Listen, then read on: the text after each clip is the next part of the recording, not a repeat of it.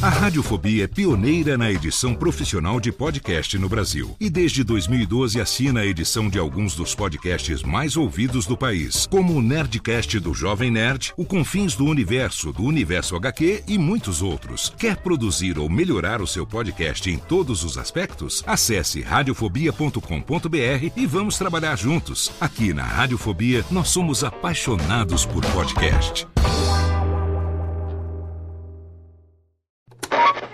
São 20 horas e 25 Sim, senhoras e senhores, está começando a partir de agora o primeiro Radiofobia. Hoje totalmente fenomenal, um programa especialíssimo, apresentando para vocês 10 anos de podcast Radiofobia, senhoras e senhores. Incrível, história das internets se imaginaria. Mais uma edição do Radiofobia, sim! Eu quero mais palmas hoje, não? Quero muito mais palmas, porque hoje. Está no ar o Radiofobia. Há mais de 10 anos trazendo para o podcast o melhor clima do rádio ao vivo.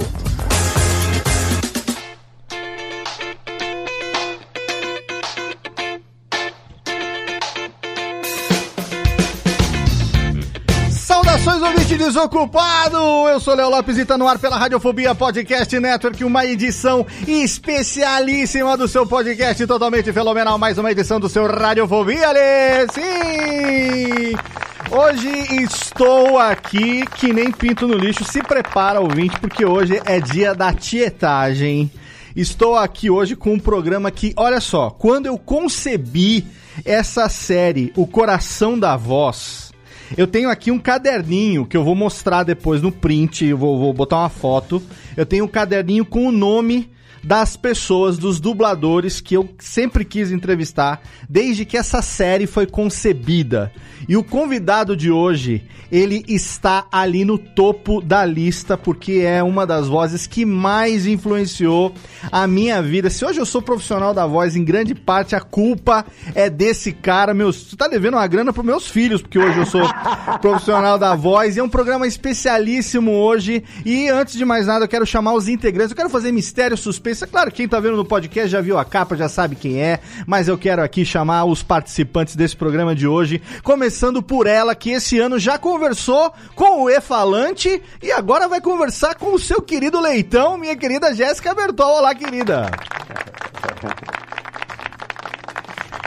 Opa, boa noite pra todos.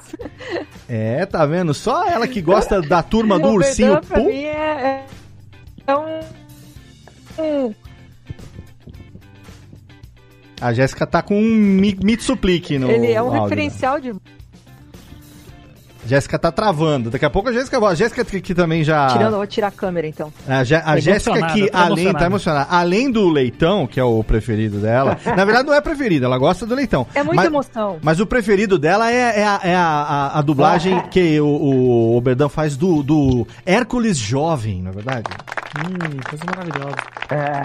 O Hércules adolescente é o preferido. Inclusive a Jéssica tava aqui com uma, uma- um bonequinho do Hércules ali, abraçadinha. E estamos com um, um pequeno bug nesse começo de programa. A Jéssica vai voltar daqui a pouco com a sua conexão um pouquinho Léo. resolvida. Não sabemos o que está acontecendo, mas em breve teremos aqui uma eu tirei solução. minha câmera, vê se ajuda. Vamos ver se ajuda então. Você, vamos falar de novo aqui do Hércules, que é o seu preferido, né, Jé? É, o Hércules com toda a sua, a, a sua musculatura pujante, né? Ele é um, um jovem com aquela timidez, né? Uma, é uma- um, um jovem com certas peculiaridades, assim, né? Atra- Atrativas. Atrativa. Muito Mas- bem. É, o, o lance do, da voz do Oberdan, eu acho que não tem como não ser um referencial né? para todos, assim, em termos de infância, né? Com certeza, com certeza. Principalmente.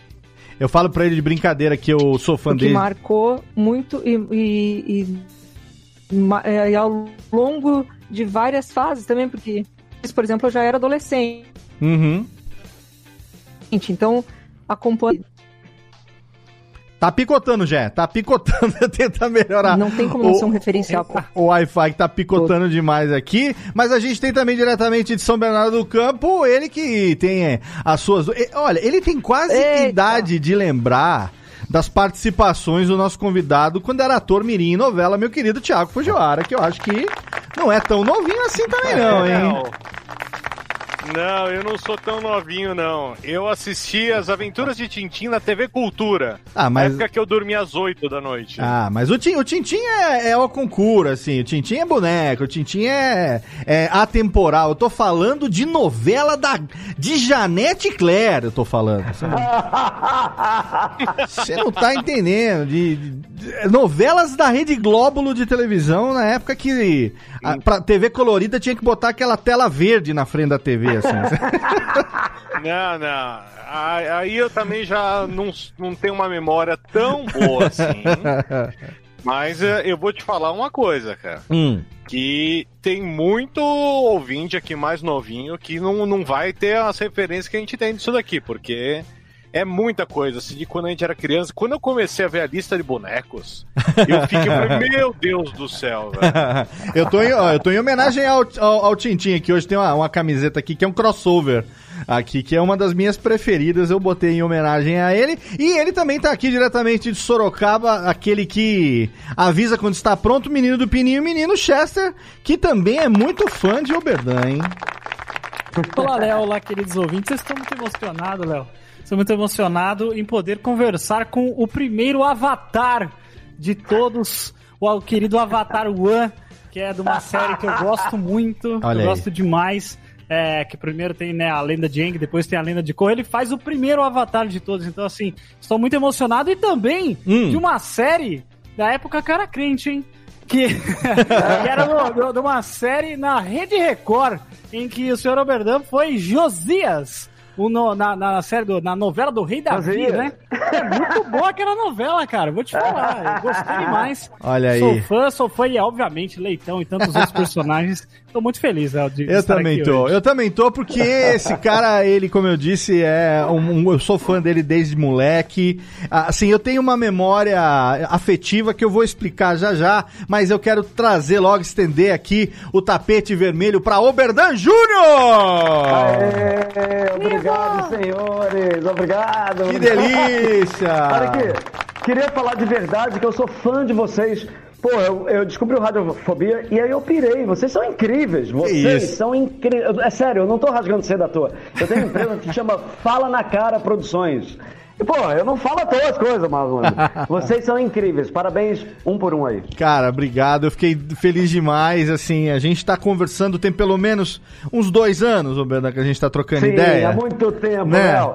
Muito tempo você tá tentando mesmo, e eu sou um escroto. aí- Não, quer dizer, não, a ocupado. intenção não é Eu essa. quis dizer ocupado, e Não. porra, e aí ó, conseguimos. O que eu quero bem. dizer com isso é que não é uma entrevista que tenha falado assim, ah, consegui um contato, vamos fazer agora, porque tem buraco na pauta, não sei o que, nada disso. É uma entrevista que Acho- tá sendo cultivada. mais, que- mais de dois anos, hein? Sim, Há um acho que tempão você tá- tá querendo 2017, 2018, Isso. com certeza. Fevereiro de 2018, com certeza, então já faz mais do que dois anos aí, dois anos e meio. Isso. É, Isso. e foi um contato O que, que. o que em anos de internet já são 10 anos, né? São 10 Tipo, anos, de, É. é, em tempo de internet são 10 anos, em tempo de pandemia uns 40 pelo menos agora. É isso aí. É, que a gente vai tá rápido, que a gente pô. tá vivendo, mas é o seguinte, ó, a, a voz do Oberdan pra mim, ele, ele é, ela é muito traz uma uma memória afetiva muito legal da época que eu era é, um- uma- criança indo pra adolescência, né? Então,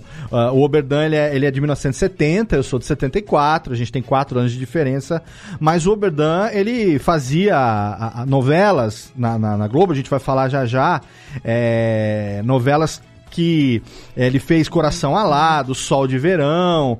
É, a mais a que eu me lembro mais é Amor com Amor se Paga, que tinha um personagem do Ari Fontoura, que era o Nono Correia, e o Oberdan fazia o menino Zezinho, que criou uma relação afetiva com o Nono Correia, que era um velho, sovina, muquirana, pão duro, mal-humorado e tal. E eu lembro de acompanhar, eu sou uma época, da- de uma época que a gente assistia novela quando era criança, É, e o Zezinho, ele foi o, o menino que dobrou o coração do, do, do seu Nono Correia, então eu tenho essa memória muito legal, mas ao mesmo tempo, mais ou menos na mesma época, vieram dublagens clássicas que me são muito queridas, como por exemplo os Goonies, aonde o Oberdan fez a voz do, do Mike, né, do Sean Astin, que é o, o personagem Sim. principal, é, irmão Sim. do Josh Brolin, que era dublado pelo Niso Neto, nosso amigão também aqui, que já, que já teve aqui Sim. com a gente.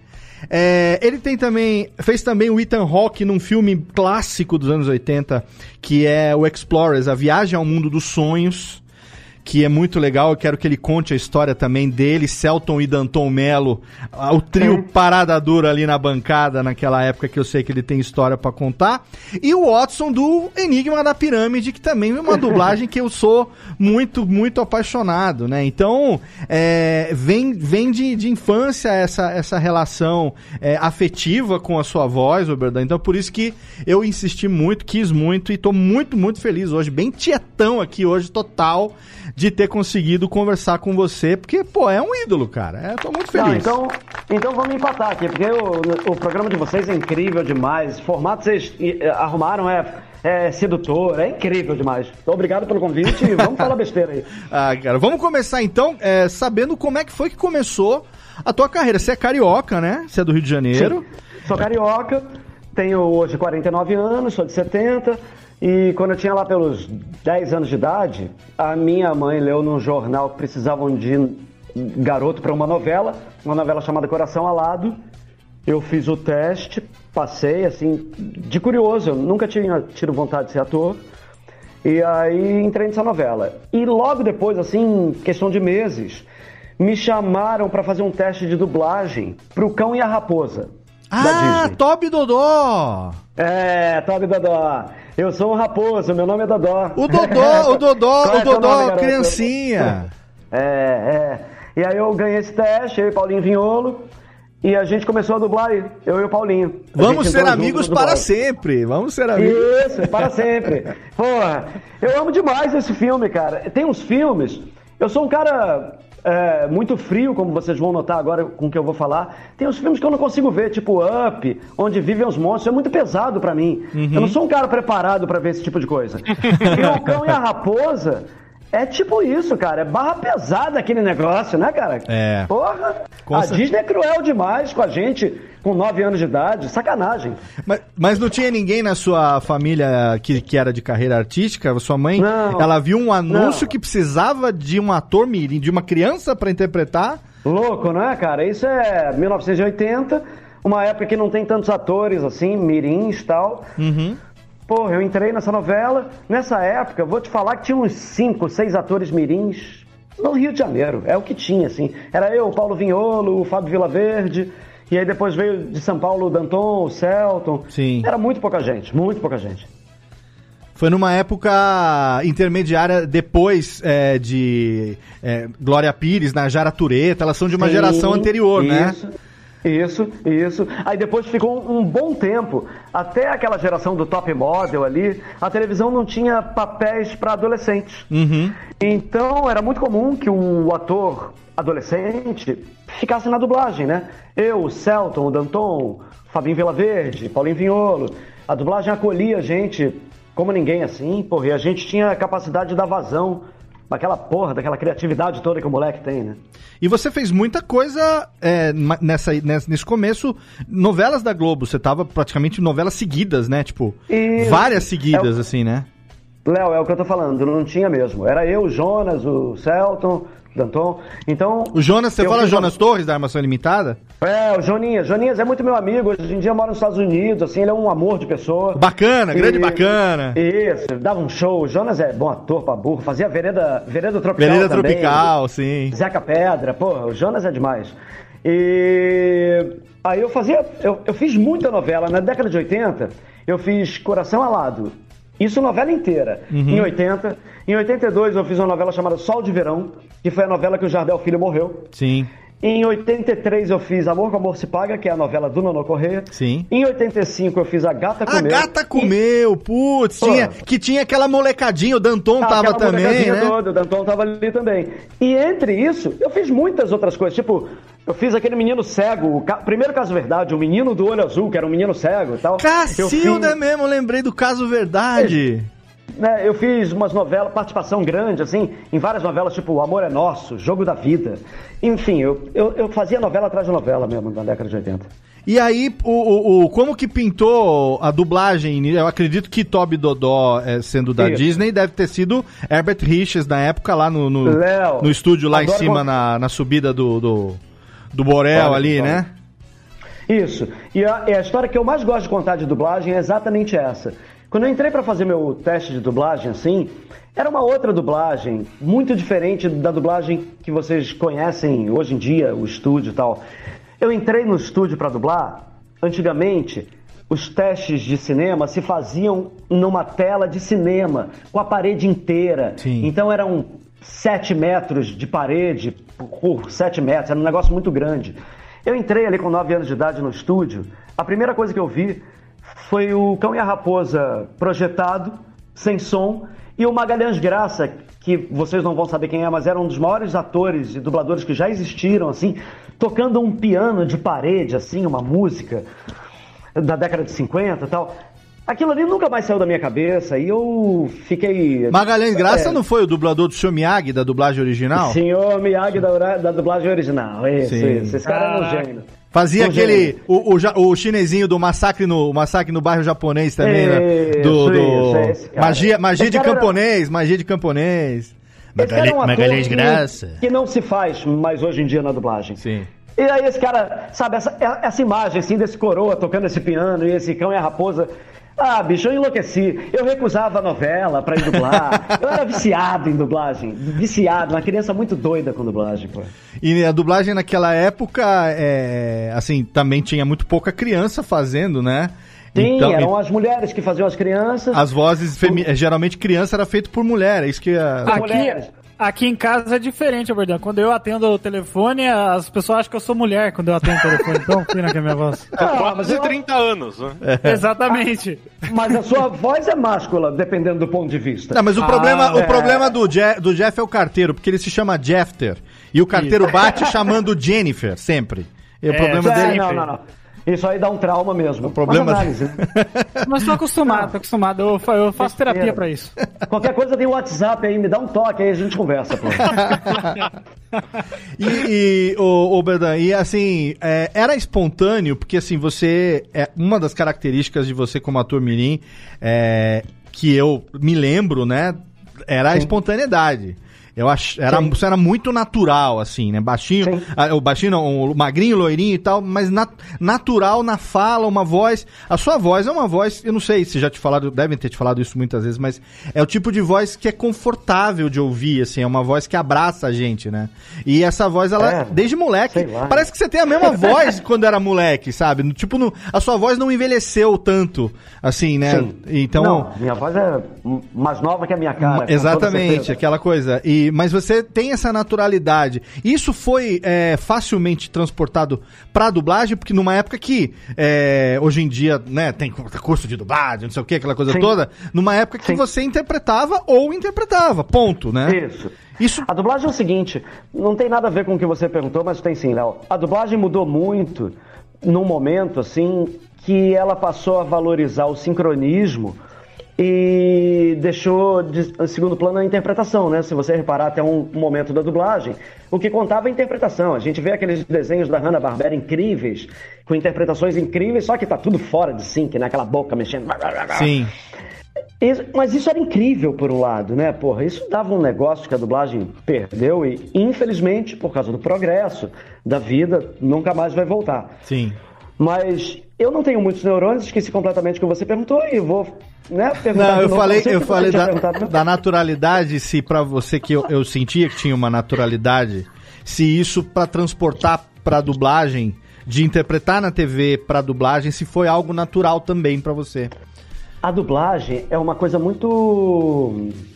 muito singular, assim, mesmo. É, nem, nem sempre o, o grande ator vai conseguir se dublar, você já deve ter escutado isso muitas vezes. Sim. Às vezes tem pessoas que dublam. Por exemplo, o Marco Antônio, ele dubla muito. O Marco Antônio Costa dubla muito. Dentro do estúdio, assim, você vê o Marquinho trabalhando assim, uma beleza. O Marco Antônio é médico, pô. Sim. Médico, sabe? Mas ele tem talento para aquilo. Ele tem um real talento. Ninguém pode tirar isso dele eh, em nenhuma hipótese. Como tem grandes atores que não conseguiram se dublar, o que é muito normal também. Eu tive sorte, assim.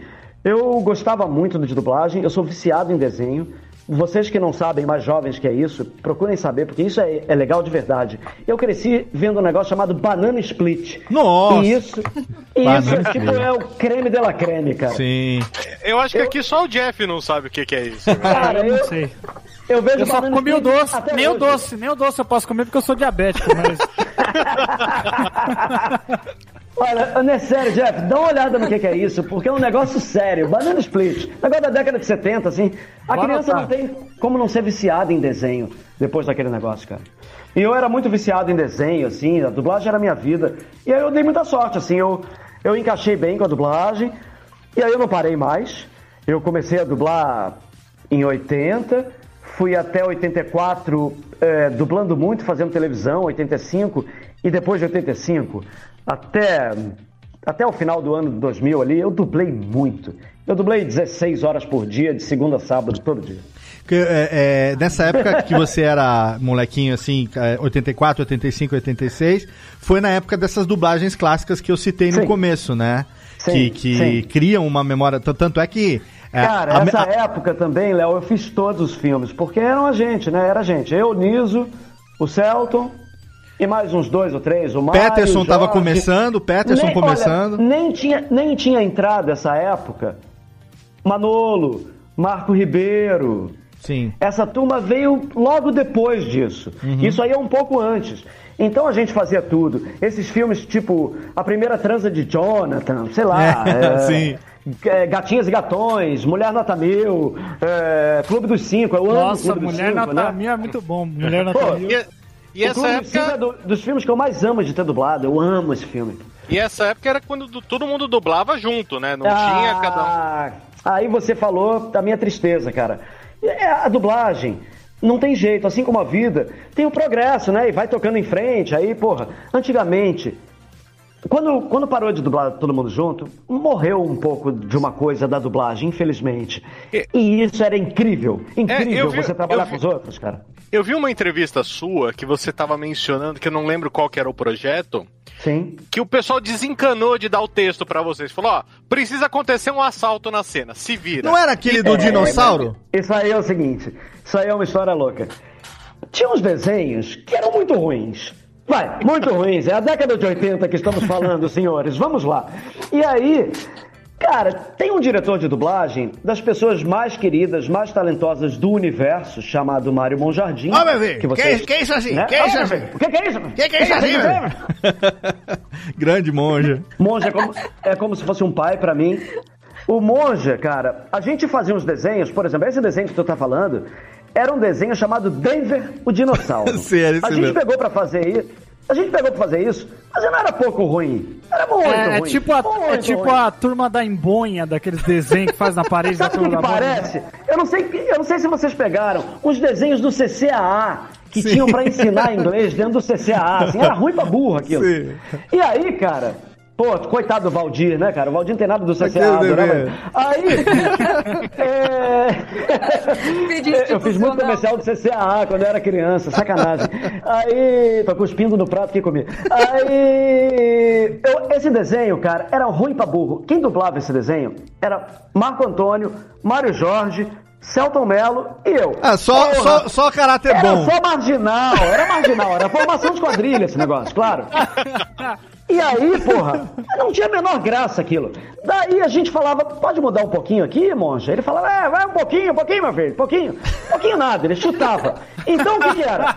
A historinha tava rolando lá, tipo, os caras estavam atrás do bandido. Aí, por exemplo, que nem a G, botou a mãozinha aqui e tinha, tava escrito no texto lá, Rapaz, eu não sei onde é que esses bandidos foram. Daí a gente falava, rapaz, tô com uma dor de testa hoje que eu não sei o que, que aconteceu. Aí vinha o outro marginal e falava: É, rapaz, tem que comprar um, um sonho pra comer, que eu tô com fome ali na padaria do seu Celton e do seu Mário Jorge.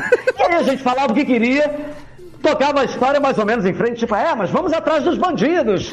E é isso. Cara. Fizemos muito, fiz muito isso, cara. Cara, Quem tem- muito bom. Quem achar na internet, Denver o dinossauro. Não, eu vi Bem uma legal. cena, inclusive acho que foi no vídeo lá do versão dublada, que eu tava tendo a sua entrevista, que ele conseguiu cavar uma cena que os personagens estão tomando café da manhã com a caixa de cereal.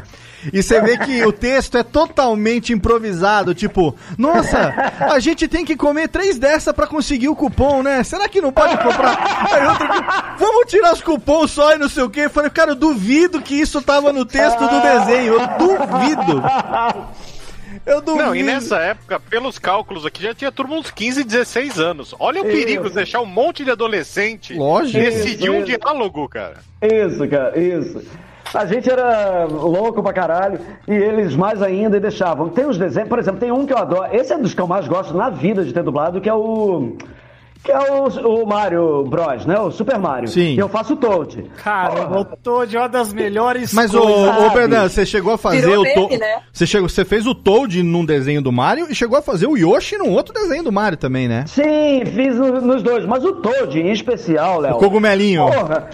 É, eu cismei que eu ia botar ditado, que ele, não, que ele falava ditado errado. Eu cismei com isso, sei lá por quê, no primeiro dia. E eu, trocar, eu trocava as minhas falas todas, né? Água mole em pedra dura, aqui, ai meu Deus, esqueci esse negócio. Aí falava outro negócio, porra. É, que horror. em casa de ferreiro, tanto bate até que fura. Misturava É as coisas. Mas vale um pássaro na mão que, que, sei lá, um monte não, um monte voando, sabe Deus. Eu falava qualquer coisa, pô. Olha, e, e o pessoal, quando viu Sai de Baixo na década de 90, achava que aquilo era original, hein? É, Nada se cria, tudo se copia. com certeza. Você também chegou a fazer o, o, o Sonic, né? Olha só, os dois grandes rivais aí de Ah, Nintendo cara, e Sega. adoro. Fez o Mario e o Sonic, no, acho que no primeiro cartoon do Sonic que veio pro Brasil, né? Adoro o Sonic, é porque uma época eu parei de dublar.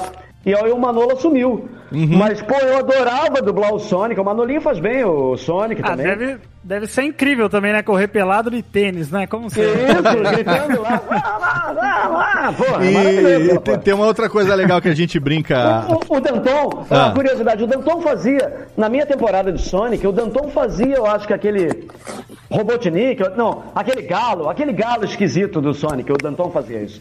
Isso é legal. a gente brinca que quando a gente pega uma voz é, e a gente vai falar alguma coisa muito longa e tal, a gente bota um pitch e a gente fala que a gente vai fazer voz de tico-teco. Voz de Tico e É. Teco. Muita gente não sabe que você é uma das vozes de Tico e Teco originais. Sim, eu, eu e o Manolo a gente fazia também, mas, pô, no começo, quando a gente fazia, era muito divertido, porque não tinha o efeito. Tipo, a gente começou a fazer as nossas vozes mesmo, isso era incrível. Aí depois botaram esse efeito. E aí a gente falava meio lento e eles aceleravam, assim. Tinha que acelerar Era- pra ficar mais ou menos no ritmo Um normal. é, Só com. Muito louco. E a pitch. gente fazia com uma voz normal, tentando interpretar alguma coisa. Ai, É, a gente conversou aqui com do elenco de Goonies, da du- dublagem original.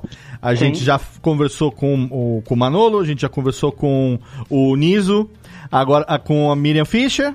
Wendell. Sim. O, E- o Wendel é do, do, do Goonies original. Ah, é? Era o, o- não, Não, não. o Wendel não. O Wendel, Sim. Wendel não. Não? não, não, não, não, não. O Wendell não fez, não fez o gordinho? Não, era o Peterson. Peterson. Peterson Adriano, que era o do que ele fazia o Bart Simpson.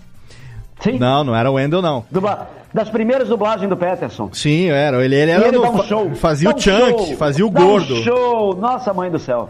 É muito, muito, muito legal. E essa, essa, o Niso, tanto o Niso quanto o Manolo falaram. O Manolo fez, fez o dado, né? E o Niso fez o, Sim. o Josh Brolin, que era o irmão mais o velho Niso- do. eu- Mas o Niso acho que não fez, não. Acho que era o Celton fazendo o Josh o- Brolin, não? O Celton fazia o bocão, né? Não, o Danton fazia o bocão. O Danton fazia o bocão e o Celton fazia, então, o, O Josh Brolin, o Josh Brolin. sim. E o Niso fez qualquer outra coisa. E ele e, e a, e a brincadeira era o seguinte, que era aquela molecada toda na bancada e É. o depoimento é, que se foda o diretor pra segurar essa molecada, né? é. Impossível. Porque ali, impossível, era, Léo. ali não era Caco, ali era Steven Spielberg, era uma outra pegada, né? Então tinha que seguir a É. parada, né? E era, e era o Newton da Mata, o maior ator de todos os tempos da dublagem, entendeu? Sim. E ele era um diretor incrível. E ele conduziu como ninguém, assim, maestria. Eu lembro, por exemplo, do da Mata me dirigindo na cena. Na cena do tesouro, né? Uhum. Ele encontra o tesouro do Willy Caolho. Uma cena bonitinha. Que ele assim, conversa com Willy, revi. que ele chora e tal. Isso. Uhum. É bonitinho, assim. Eu, eu gosto de mim dublando. Eu vou, eu vou ser sincero, vou falar uma coisa que eu nunca falei por aí, assim, muito louca. Eu gosto de mim dublando, mas eu também não acho nada incrível. Eu acho como qualquer ator, a gente tem falhas em vários lugares e de vez em quando acerta em cheio. O Goonies é muito bonitinho e essa cena em especial ela é muito bem feita, muito bem dirigida. O Damata era um gênio, ele dirigia como ninguém. Uma coisa que você deu um depoimento também que eu trouxe aqui pra conversar é o seguinte: é, um dos sonhos que eu não consegui realizar foi conhecer o da Mata, né? É, porque da Mata, pra quem não sabe, dublador clássico de Bruce Willis. Pronto, vamos falar só o primeiro, entre, que eu não vou, Sim. não vou arriscar falar tantos dos outros personagens dele. É, o cara Inf- do, do, do Thundercats e tal, mas ele Fazia ele o é, tipo, Lion. Infelizmente. É, não dá pra comparar talentos, Sim. mas né, temos o Cleonir, o André Filho, Claro. nós temos talentos que já não estão aqui, que são realmente, talvez, Vigiane, do mundo. enfim. Vigiane, as pessoas de São Paulo incríveis. Mas o Newton da Mata, assim, no meu coração e no da maioria que trabalhou com ele no Rio e tal, é o maior ator em dublagem que existe. Então, duas coisas que eu queria trazer aqui, que é o seguinte, um depoimento seu dizendo que o quanto que você ficava fascinado, moleque, vendo na, porque você tietava os outros dubladores também ali, vendo, Claro, por muito. exemplo, Sumara Luiz e Newton da Mata dublando A Gato e o Rato na Olha, bancada pra da quem- Herbert Richards. Pra quem gosta de dublagem, eu que acompanhei a dublagem de dentro, assim, falo sem medo de errar que a maior aula de dublagem de dentro era Gato e o Rato. Então, pra quem gosta de dublagem, pega na internet Gato e o Rato dublado e vê a Sumara, a Luiz e o Newton da Mata. Eles são dois gênios, assim, são atores incríveis. Eles não são dubladores, eles são atores em dublagem, que é uma categoria em espécie, assim, uma espécie em extinção, assim. E, porra, eles são gênios, sabe? Gênios, coisa que não se faz mais. Pela, pela eh, modernidade, pela rapidez da dublagem e tal. E era lindo de ver os dois dublando. O Celton me puxava, eu puxava ele, a gente ficava na técnica ali. Ficava horas, perdiam horas, assim, dublando, vendo esses caras. E uma outra coisa que eu quero trazer aqui também é o seguinte: é, você sempre cita o nosso querido saudoso Telmo de Avelar. Telmo, o Telmo é- Telmo de Avelar, Sim. ou Telmo Perle Pra quem não conhece, joga no Google aí a voz, foi o primeiro pateta, nosso querido Ludovico Mampato fazia aquela voz clássica também, mas um, uma- uma- um ensinamento que, que você até hoje é, cultiva, né? Que você disse que aprendeu com o Telmo, que ele dizia que dublagem é a arte de prestar atenção. Sim. Explica um pouco pra gente, porque assim, é, a gente tem um amor muito grande pelos profissionais de dublagem. Uma das razões de eu ter criado essa série aqui no Radiofobia, que é uma das séries mais queridas pelos nossos ouvintes, que é, eu, inclusive eu chamei de o coração da voz, porque na época que eu comecei, tinha muito de quem é essa voz, a cara da voz e tal. Com a internet, a internet deu cara às vozes, tanto do rádio quanto da dublagem, né? E uma coisa que eu sempre me interessei em saber era quem eram as pessoas, os seres humanos donos daquelas vozes. Por isso que a minha série chama O Coração da Voz e não a, a, a- cara da voz. Pode parecer meio piegas, mas é um- uma coisa de quem realmente gosta muito desse ofício é, e, e- e gosta muito, né, dos- do, valo- tenta valorizar os profissionais desse ofício. Dublagem ser a arte de prestar atenção, não vai um pouco, eu vou fazer aqui o advogado do diabo, Sim. sabendo que você vai responder legal. Não vai um pouco de encontro com o que a gente está vendo hoje no mercado, que é simplesmente você botar sua voz em cima de alguma coisa em outro idioma? Que uma coisa que a gente vê é que prestar atenção não é um ensinamento tão tão seguido assim, né, pelo mercado assim. Vou, te- vou tentar te responder porque a tua pergunta é ótima. É, assim, Léo, é, o começo da dublagem vem do rádio teatro, Uhum. correto? Sim. Então, é, partimos do princípio que somos atores, assim. Eu acho que é muito importante o ator se expressar. Então, é claro que não é uma imitação do original que você tem que trazer. Você tem que emprestar alguma coisa tua. É por isso que você está sendo chamado para aquele trabalho, para contribuir Sim. como artista de alguma maneira. Para eu, quando eu dublo o meu Tintim, por exemplo, quando eu fazia o meu Tintim da, da, da, da cultura, eu fazia ele neutro, né? Ele é muito diferente do Tintin do Spielberg. Uhum. Porque ele é feito para você ter a impressão que está lendo o quadrinho, porque os, os quadrinhos foram reproduzidos. Então, quando você faz. É, realmente eu estou muito nervoso de estar aqui nesse lugar. Com essa entonação, você está tentando trazer alguma coisa. Se eu tentar trazer uma interpretação louca, minha, com o meu ego, ou ah, eu vou emprestar muito, eu vou, ah, eu vou engrandecer esse trabalho, tá fugindo um pouco do que é. Eu, Então é isso que o Thelmo batia nessa tecla. É, é a sensibilidade que você, como artista, tem de trazer o que você tem como artista e de prestar atenção e ter humildade no que as pessoas estão propondo para você na tela, no original. É meio isso. Então eu não acho que vai de encontro, não. Eu acho que hoje a confusão é porque é muito rápido, as pessoas não têm tempo de assimilar isso que eu tô falando. E tem muita coisa também, o volume é extraordinariamente maior do que era no passado. o volume, né? o volume e a vida também. Você, tem- você olha o teu celular, você deixa um recado no WhatsApp, você tem que correr para casa para fazer não sei o quê, você não sei o quê. Antigamente, eu acabava minha dublagem, ia para trás do outro estúdio ficar duas horas vendo o Newton da Mata dublar. Sim. Porque a vida permitia isso para qualquer pessoa. O ritmo, então, né? Gente, O ritmo né? era Era- outro, né? Era outra, né? Então, assim, eu acho que a gente tem que adequar mesmo as coisas. Assim como a dublagem não tem mais volta, as pessoas não dublam mais juntas e a gente tem que fazer o melhor trabalho possível solitariamente no estúdio de dublagem, a gente também tem que saber que a dublagem é, é você botando a tua interpretação em cima de alguma coisa que um diretor e um artista já fizeram e, ao mesmo tempo, você trazendo alguma coisa tua para adicionar isso como artista. É meio isso. Ô, Jéssica, você tinha separado uma pergunta aqui com, com relação a esse ponto, não tinha? Que você tinha. Vamos ver se a Jéssica melhorou o áudio dela É. aqui. Hein, Jé? Vê, vê se rola agora aí. Hum, Tá me ouvindo? estamos te ouvindo, vamos Sim. lá. Então, conseguindo me- me- meus vir. É, eu tô fazendo um curso de dublagem e a gente precisa de oralidade. Nossa, é, é uma pena, mas nós não estamos conseguindo te ouvir mesmo, Jé. Tá, tá- teve um Viu, Jé? Tá, tá, tá, tá zerado. tô- Que- não, não tá dando pra ouvir. Tá vendo? Ela nem me escuta no, no, no retorno pra, pra dizer que não tá escutando. Tá, um, tá, um, tá Tá com bugadinho. delay. Tá muito, o lag tá muito pesado. Vamos tentar resolver para, pro, pro, pro nosso.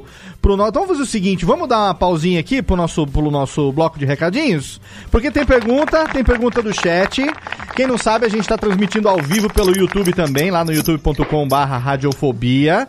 E também temos aqui nossos integrantes que separaram perguntas para fazer pro Oberdan. Tem alguns personagens que a gente tá guardando aqui para falar já já a respeito deles. Então a gente vai rapidinho pro nosso bloco de cartinhas do Totô, de recadinhos aqui. E já já a gente volta com muito mais Oberdan Júnior hoje no nosso Radiofobia, Alex.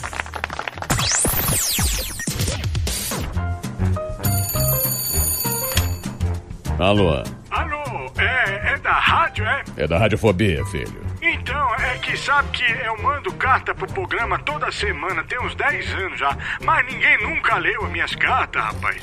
Carta, lindo, sério? Em pleno século XXI? E você ouve onde? No gramofone?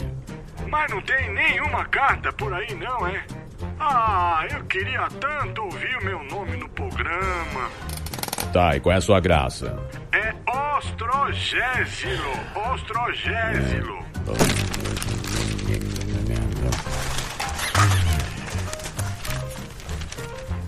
Achei sua carta, mas vamos te chamar de Totô, tá?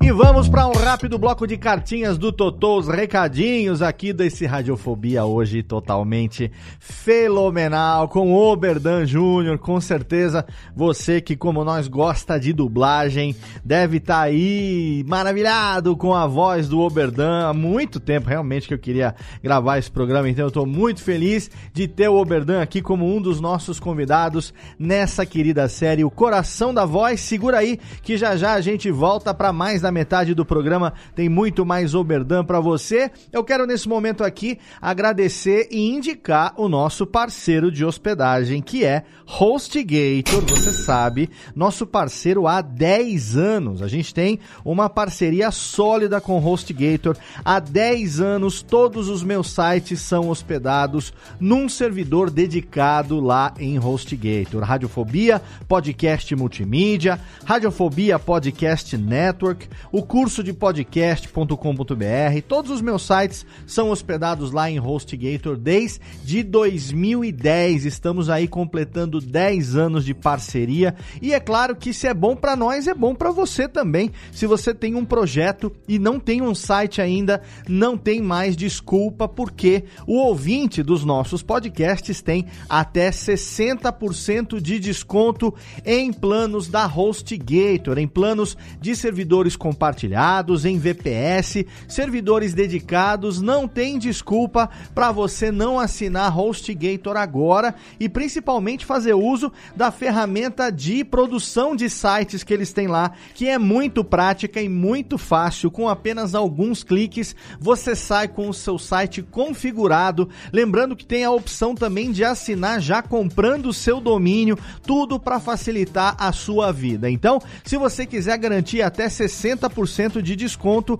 entra agora no site da Radiofobia Podcast Network, radiofobia.com.br barra podcast, vai até o rodapé da página ou então clica em qualquer programa e ali você vai encontrar o banner da HostGator. É muito fácil de identificar porque tem a imagem do Snap, que é o jacarezinho mascote da HostGator. É só você clicar ali, vai cair na nossa página dedicada e vai assinar o seu plano com até 60% de desconto. Então, não perca tempo, assine agora e venha fazer parte da família feliz que se hospeda nesse condomínio do mais alto garbo e elegância que é HostGator. Nesse mês de outubro, nós celebramos os 16 anos do podcast brasileiro. Dia 21 de outubro é o dia do podcast no Brasil. Para celebrar esse programa todo ano, eu faço uma edição especial do Alotênica, o nosso podcast sobre produção de podcasts. E esse ano eu recebi as minhas queridas amigas Ira Croft, Aline Hack e Karen Vol para falar sobre mulheres podcasters. Elas fizeram através do perfil mulherespod, tem o site Mulheres podcasters.com.br, o primeiro evento online Mulheres Podcasters foi realizado com mais de três horas de duração no dia do podcast, no dia 21 de outubro. Foram três painéis e muitas convidadas falando sobre vários temas relevantes sobre o podcast nacional. Então, se você não pôde acompanhar, porque esse programa, obviamente, está sendo publicado depois, talvez você tenha acompanhado nas redes sociais, foi bastante divulgado, até mesmo no Alotênica, nós conversamos sobre isso isso e publicamos o programa antes do dia 21 de outubro, exatamente para poder dar tempo de chamar o maior número possível de pessoas. Mas caso você não tenha ouvido ainda, tem o um link lá no post para você poder curtir o vídeo com a íntegra dessas mais de três horas de conteúdo com as mulheres podcasters. Claro que também tem o um link para você ouvir o Alotênica especial que nós conversamos com as meninas. Você encontra no feed único da Radiofobia Podcast Network ou então no feed do Alotênica no seu agregador de podcast preferido. E para não dizer que eu também não participei do podcast dos amigos, falando sobre podcast na semana passada, na semana do podcast, e na verdade nessa semana também, eu estou esse mês em dois episódios do Eu Não Acredito, lá dos meus amigos Tato Tarkan e Professor Mauri, lá da Rede Geek. No episódio número 33 do Eu Não Acredito, nós falamos sobre a história do podcast e a história do podcast no Brasil. E já está no ar também o episódio número 34 do Eu Não Acredito, a parte 2 desse programa sobre história do podcast, no qual nós falamos um pouco mais sobre o cenário brasileiro do mercado profissional, mercado brasileiro de podcasts. E fizemos também algumas especulações aí, aquele bom exercício de futurologia, tiramos a nossa bola de cristal aqui da nossa maletinha mágica e tentamos falar um pouquinho sobre o que, que a gente acha que vem vem por aí. A cada ano melhora a audiência, o engajamento da mídia podcast aqui no Brasil. A cada ano a nossa mídia cresce cada vez mais. Então, se você quiser saber um pouco mais sobre a história do podcast e tudo que a gente tem para compartilhar com você, nós que trabalhamos profissionalmente com podcast no dia a dia, tem o um link lá no post para você ouvir os episódios do Eu Não Acredito especiais desse mês de outubro de 2020, falando sobre a história e o mercado de podcasts.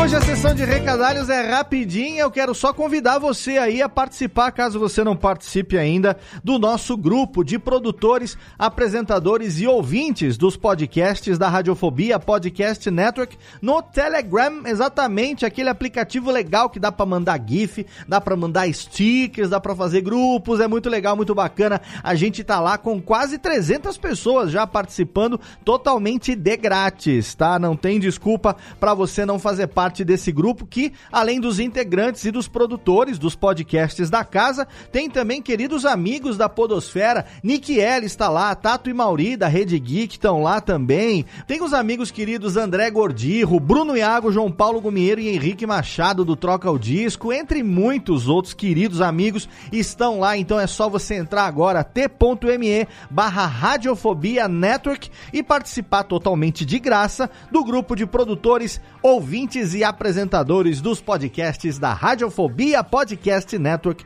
no Telegram. Lembrando que você pode seguir a gente no Twitter, arroba Radiofobia. Aliás, eu sou arroba Léo Radiofobia em todas as redes sociais, Instagram e Twitter são as principais. E você pode, é claro, assinar o feed único da Radiofobia Podcast Network ou então o feed individual do Radiofobia ou de qualquer podcast da casa no agregador de podcasts da sua preferência. Agora, Técnica, roda a vinhetinha, chama de volta meus amigos e Oberdan Júnior, porque tá na hora da gente ouvir muitas histórias e fofoquinhas, sim, quem não gosta, como diria Vitinho, falar dos outros é bom, né? É, exatamente. Vamos ouvir algumas fofoquinhas aqui de bastidores do mundo da dublagem com o nosso convidado Oberdan Júnior, aqui no Radiofobia, aliás.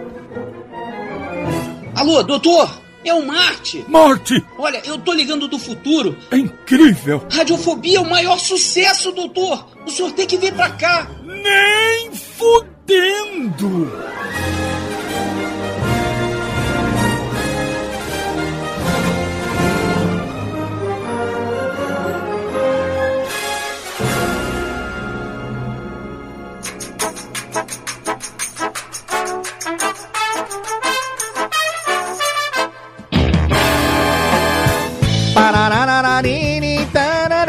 Tamo de volta aqui falando com Tim Tim Tiquiriririm. Tamo de volta na Radiofobia hoje, coração da voz, falando com o meu ídolo de pano, Oberdan Júnior. Quero mais valva, mais valva, não? Muito mais. Oh, não, cadê? O Rubens e Jorge pararam aqui. É, eles estão fazendo o que agora? É o, o, a greve de palma? Eu quero mais. É muito mais palmas. Cadê o reverb? Muito mais palmas. Isso mesmo. Aqui agora, agora ficou artificial. Agora não. Agora, agora ficou de mentira. Agora também não quero. Agora, agora ficou. Ah, alright. Que alright. Os anões tão loucos aqui. Estão tomando umas, uns negócios aqui.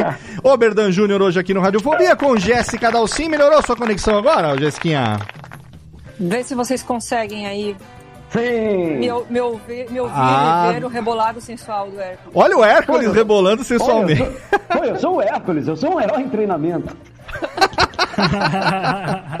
Muito bom. Então agora, agora deu certo. Temos aqui também menino Chester e menino Thiago Fujiwara, conversando hoje com o Oberdan Júnior, uma das vozes mais. Olha, um- com certeza uma das vozes mais reconhecidas. E ó, eu tô com a camiseta hoje aqui em homenagem, aqui o crossover, né? Mr. Wick aqui em homenagem a- ao Tintin. É, olha ele aí, ó. Olha, olha que legal, de madeira. Queridinho. Olha, que bacana. Que quem, quem não sabe o que nós estamos falando, vai lá no YouTube pra ver o vídeo dessa entrevista aqui, porque você vai ver o Oberdan ali com o seu boneco. Olha aí que legal. Vamos falar um pouco do, do Tintim, Oberdan. Como é que foi que o Tintim entrou na sua vida? E assim, é, quem acompanha a gente aqui, quem acompanha a dublagem e os, e os radiofobias aqui com os dubladores, sabem que hoje em dia é uma expressão que já não se usa tanto mais, mas que se utilizou durante muito tempo no meio de dublagem, que é o boneco, né?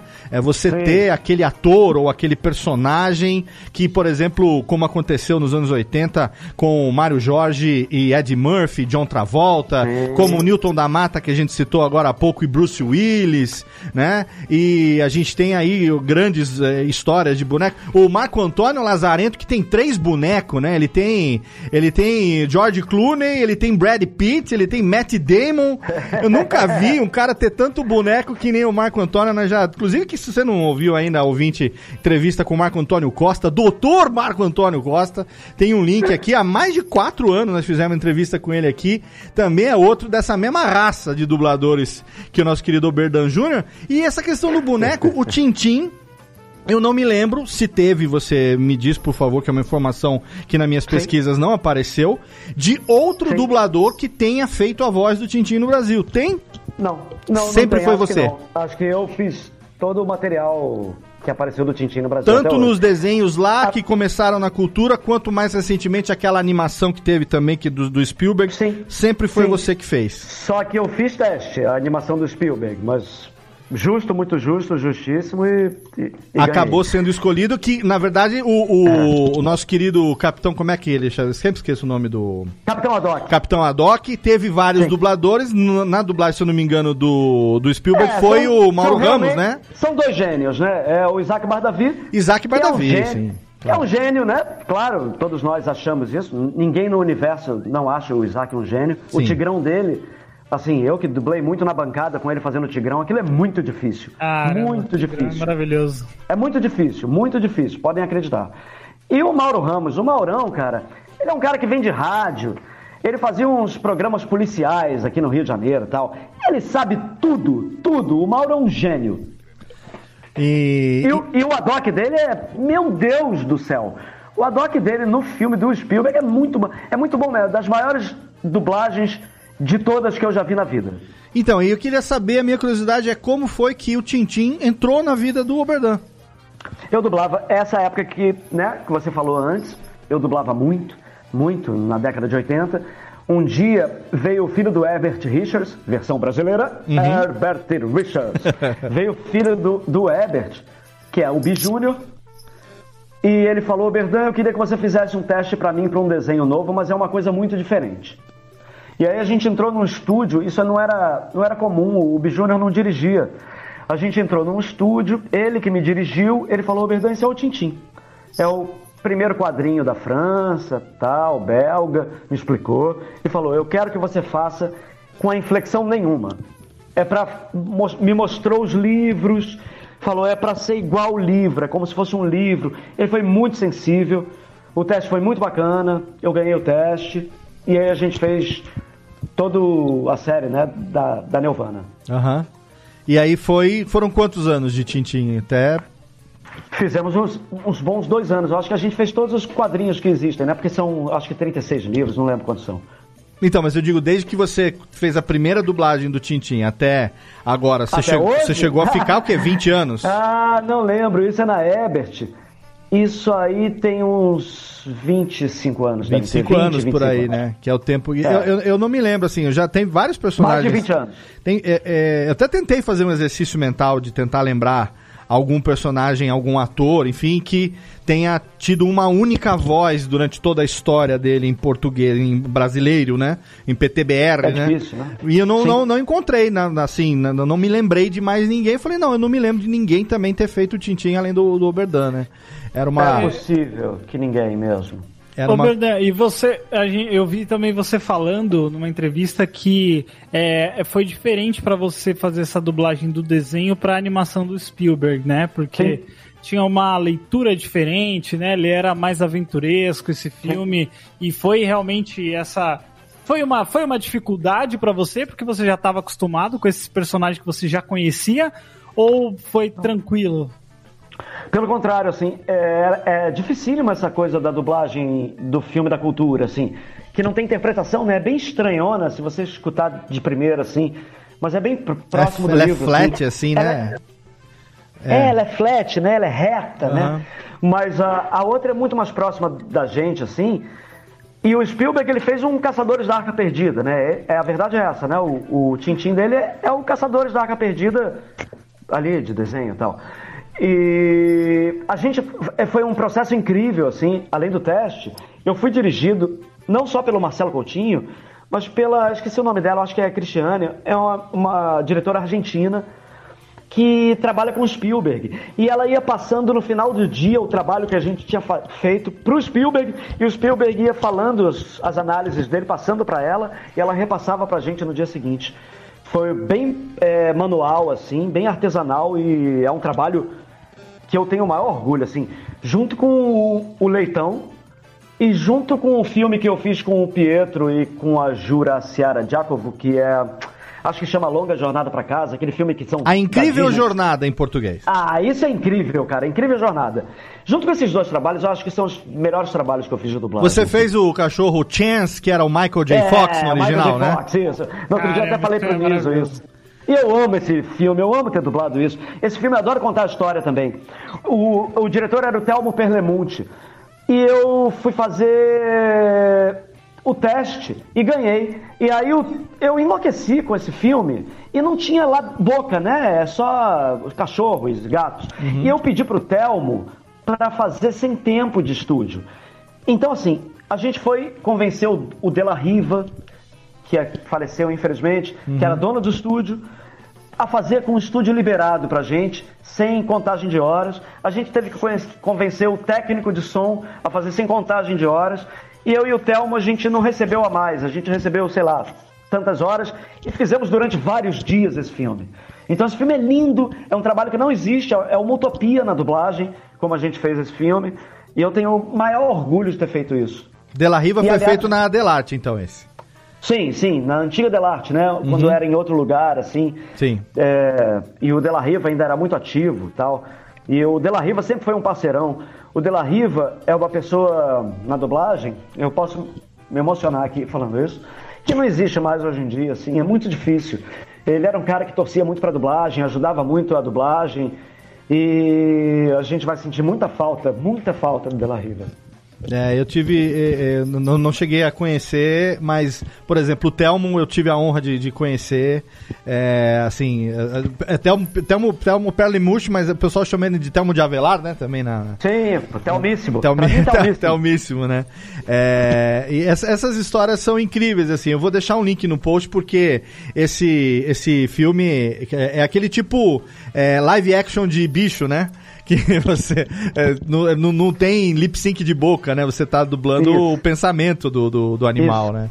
Isso, E é muito bonito. é É, muito- muito... bom. E o Pietro Mário faleceu hoje. Pietro Hoje, foi um sim. gênio. Nós moramos num país que não tem espaço para todos os gênios, em todas as áreas, não só na dublagem. Isso é muito triste, claro. Um país de terceiro mundo é, é muito normal e muito triste. O Pietro era uma pessoa muito, muito acima da média. Ele era um gênio, ele era um ator incrível, ele era um dublador incrível, ele era um ser humano incrível. E nesse filme, ele faz o cachorro mais velho. A Jura Seara faz a gata, eu faço o cachorro novo e ele o cachorro velho. E ele dá um show. Ele A gente muito bem. tá gravando esse programa no dia do falecimento do, do Pietro. Do Pietro Na Mário, verdade, a gente isso. ficou sabendo do falecimento dele no fim da tarde. A gente já tava com tudo já programado para gravar, então fica a nossa homenagem e esse programa é oferecendo para a memória dele e de todos esses pioneiros que infelizmente nos deixaram precocemente e que são a- a- a- o fundamento da dublagem brasileira, que graças a esses, eu vou chamar, é um, um, negócio meio, meio é, jargão, mas esses monstros sagrados da dublagem brasileira, graças a eles que a dublagem brasileira é considerada uma, se não a melhor dublagem do mundo, é, por esse nível de interpretação, né? Então, é, O- é muito emocionante Riva, poder... Todos os anos que, quase todos os anos que os, os filmes da Disney, eu não sei nem, eu tô afastado da dublagem, como vocês sabem, Sim. nem sei onde anda a Disney, em que estúdio e tal, mas quando foram feitos na Delarte, todos os anos, quase todos os anos, a maior dublagem dos filmes da Disney eram nossas. Muitas vezes melhores que as dublagens em inglês. sabe? Eles consideram a dublagem do Márcio Simões melhor que a do Aladdin, do, gênio lá. Que é, do. Robin, que é do Robin Williams. É do Robin Williams. Eles consideram do Márcio melhor, Sim. sabe? É, o que é um, um delírio. Não, nada. despe- O Márcio é uma pessoa que eu amo de paixão e ele é um gê- um gênio talentoso para caralho. Mas é o Robin Williams, né, gente? Mas eles amam a, no- eles amam a nossa dublagem. Não, mas com o, toda razão. o gênio sabe? do tenho- Márcio eu- é incrível. Fala, fala, Jeff. Não, o, no- o, gê- tô falando, o gênio do Márcio Simões é incrível, é fantástico. É incrível, incrível. É o gênio de incrível. um gênio, né? É um gênio de um gênio, no mesmo nível do Robin Williams mesmo, sabe? Mas assim, e aí eu vou falar uma coisa muito polêmica. Polêmica, polêmica! Tá, Vou falar uma coisa muito polêmica, tá? Eu. E eu tô falando isso de pura ignorância minha. Porque eu já não tô tão envolvido com a dublagem. Claro. Mas eu tenho muito medo que os cursos de dublagem eles tragam um distanciamento dessa hierarquia dos mais velhos. E eu não falo isso por ego, não. É só porque é muito importante escutar a história dos mais velhos. É muito importante. Muito importante. É, a gente valoriza demais, assim, e a tentativa sempre de trazer essas histórias como a sua, por exemplo, que teve esse contato. Primeiro que você é um pioneiro, sim, porque é dessa geração, nossa, começou lá em 1980, então se- é, é, tá aí a referência, quer dizer, eu sou velho e lembro de você desde que eu existo, então daí sabemos do pioneirismo do cidadão.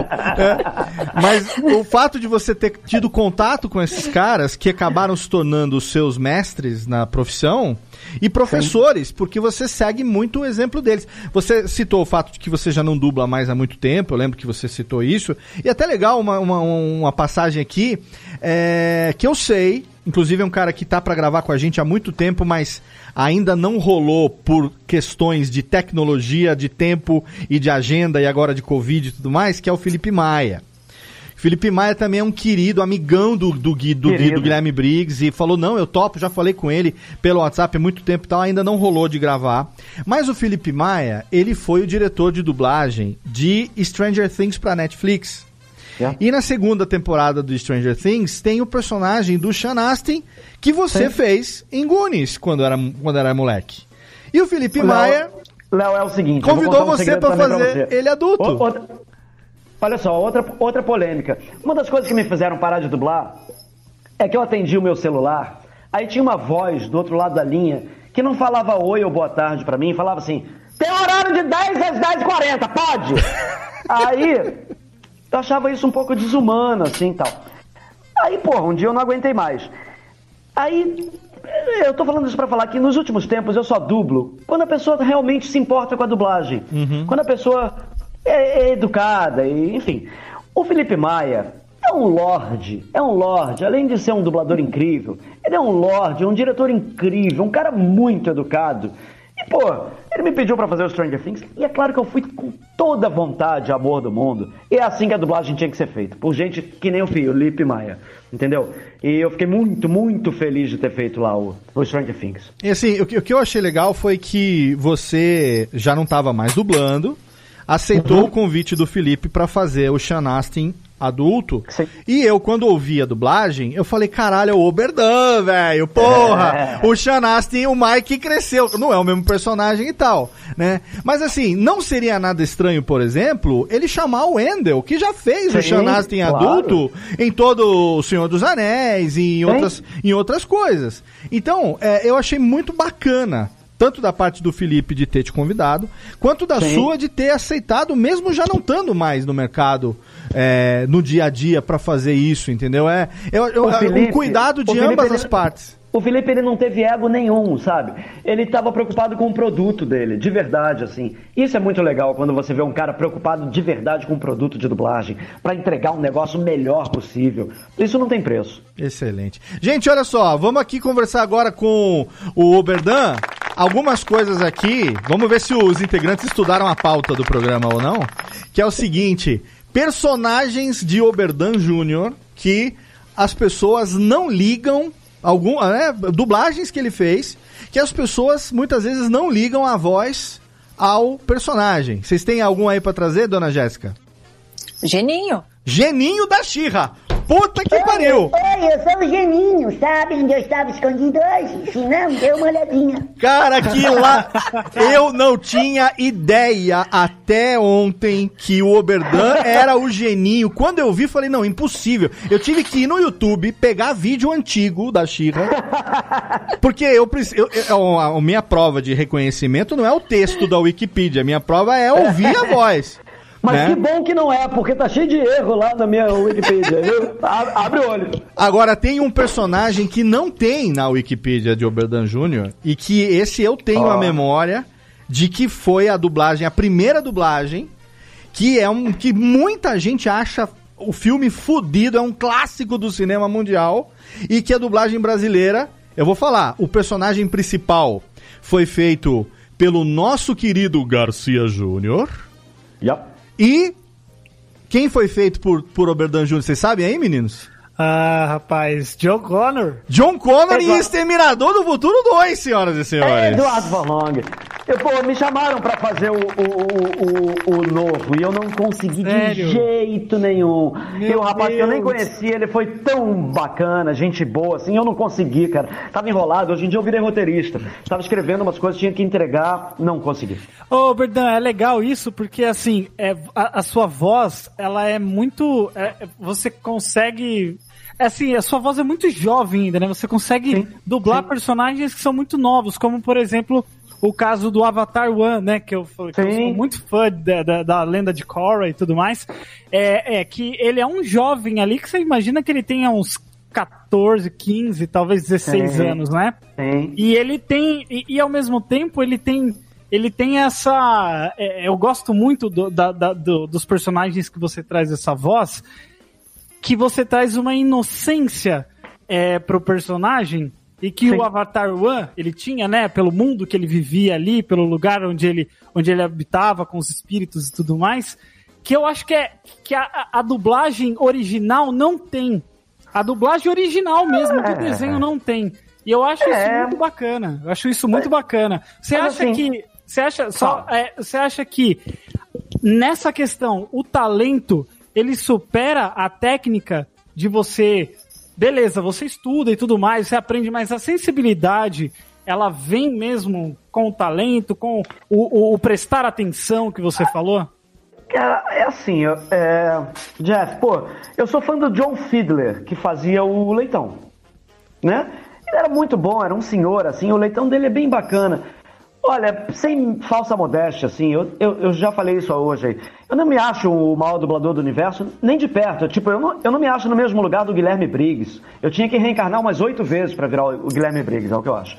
Mas é, o Leitão, por exemplo, eu acho que eu faço melhor que o original. Às vezes você traz umas coisas também que encaixam demais, sabe? Por exemplo, a doçura que eu trouxe pro Leitão, que é bem é, específica, Maravilhoso, assim. maravilhoso. Não é muito fácil mesmo. Nem, até eu mesmo falo, porra, é esquisito, né? Eu encaixei uma coisa Ele ali é meigo, né? Ele é- é- ele é pequeno, Aham, né? Você dá vontade de apertar ele, carregar ele pra eu, cima e pra pra baixo. vo- eu vou falar pra vocês uma coisa horrível. Eu não consigo nem fazer mais o leitão, né? Hoje em dia é o Alexandre Moreno que faz, há um tempo. E eu mesmo. Ah, eu sou o leitão. Eu nem mesmo tenho mais esse agudo aqui na voz. Eu sou o leitão. Meu leitão tá rouco. Águia eterno agora. Mas era muito bem feito, assim. Ele era muito redondo, muito assim. Ô, ô, Leitão. Às vezes, às vezes tem um encaixe dessa maneira, sabe? E aí quando tem um negócio desse tipo, assim, é impagável. O, por exemplo, eu acho o Kronk do Guilherme Briggs melhor do que o original. Ah, a Muito, Cuicua, muito- qua, qua, Cuicua. a. Eu acho aquilo uma coisa do outro mundo. Ah. É, entre outras, vai. Aí veio Mas, o Gar- Às vezes acerta em, em Aí, né, aí veio o Garcia Júnior e falou assim: Ah, ô Tá filho, me imitando. ô filho da puta, tá me imitando, né? tá, tá fazendo eu aí no Kronk, É que nem o né? Mário. É que nem o Mário Jorge. Eu adoraria dublar o corpo. Não, mas o He-Man vai ficar nervoso. Tá? Olha aí. Adoraria, mas eu, eu sempre falo, ô, Mário, Ó, fazer o puta! corpo alguma hora. Olha o que eu acabei de realizar nesse momento aqui. A gente já conversou com o corpo e com o geninho. Pô! É a mesma pessoa.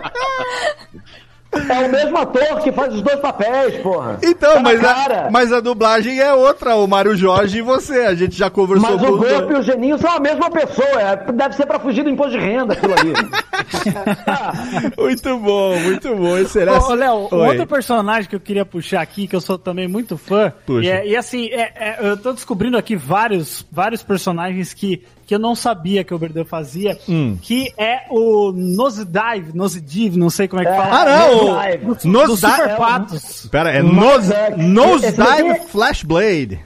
Vocês lembram Patos desse mandam! desenho? Claro, Vocês eu lembram? adoro! Patos mandam! jogavam- É. Patos mandam! E ele jogava rock, mano. É maravilhoso! Manda um Patos mandam pra gente, por favor, Oberdan. Patos mandam! E, e Ah. esse desenho, ele tinha que ser mais famoso, bicho. Esse desenho é Mano, ótimo, é cara. maravilhoso, é maravilhoso Super Patos. Marco Antônio, eu, era muito bom. Era muito bom. Eles tinham armas que, que lançavam discos de rock. Era.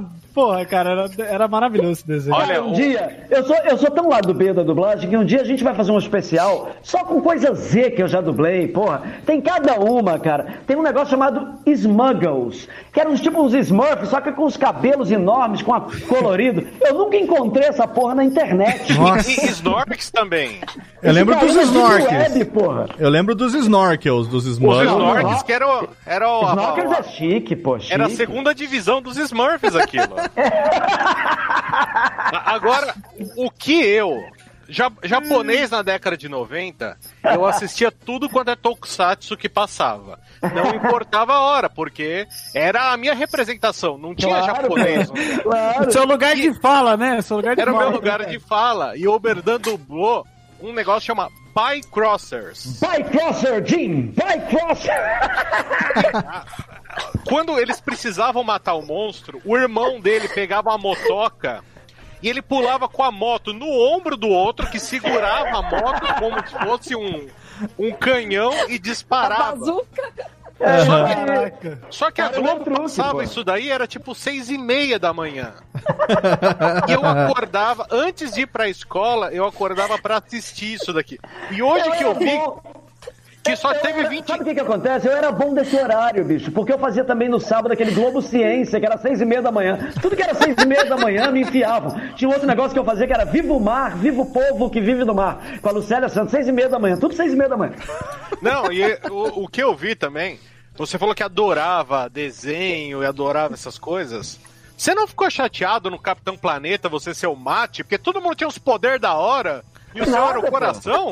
Não, coração, hein? Ah, coração da voz. É o mais, é o mais sabe que- importante. Eu vou, eu vou falar outra fofoca da dublagem. Adoro contar fofoca da dublagem. Várias vezes a gente Ok, falava. ok.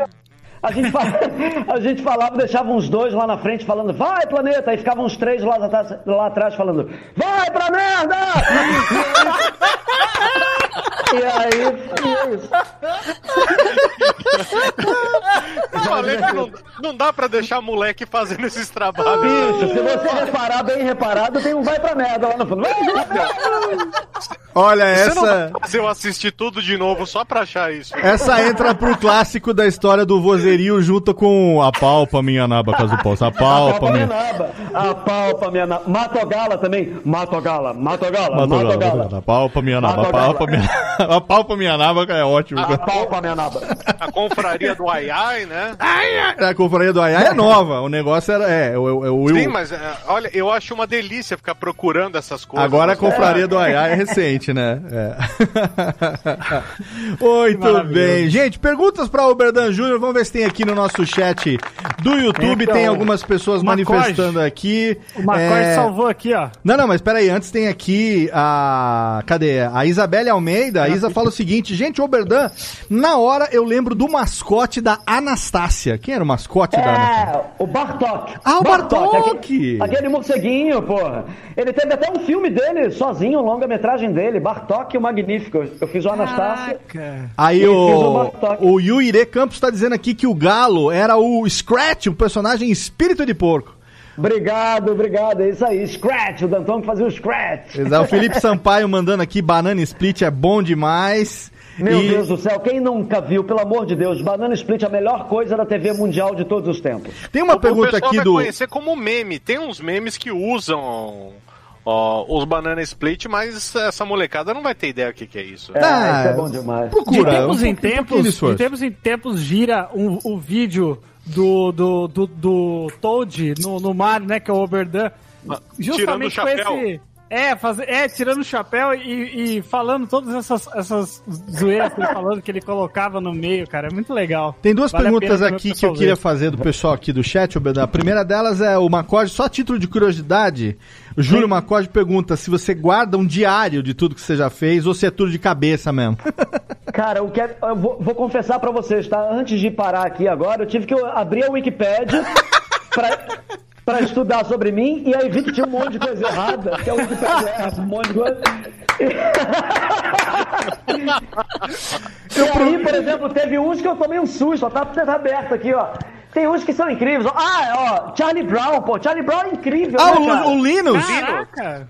Eu não lembro, ó. Padrinhos Mágicos. Eu nem lembro direito. Padrinhos Mágicos.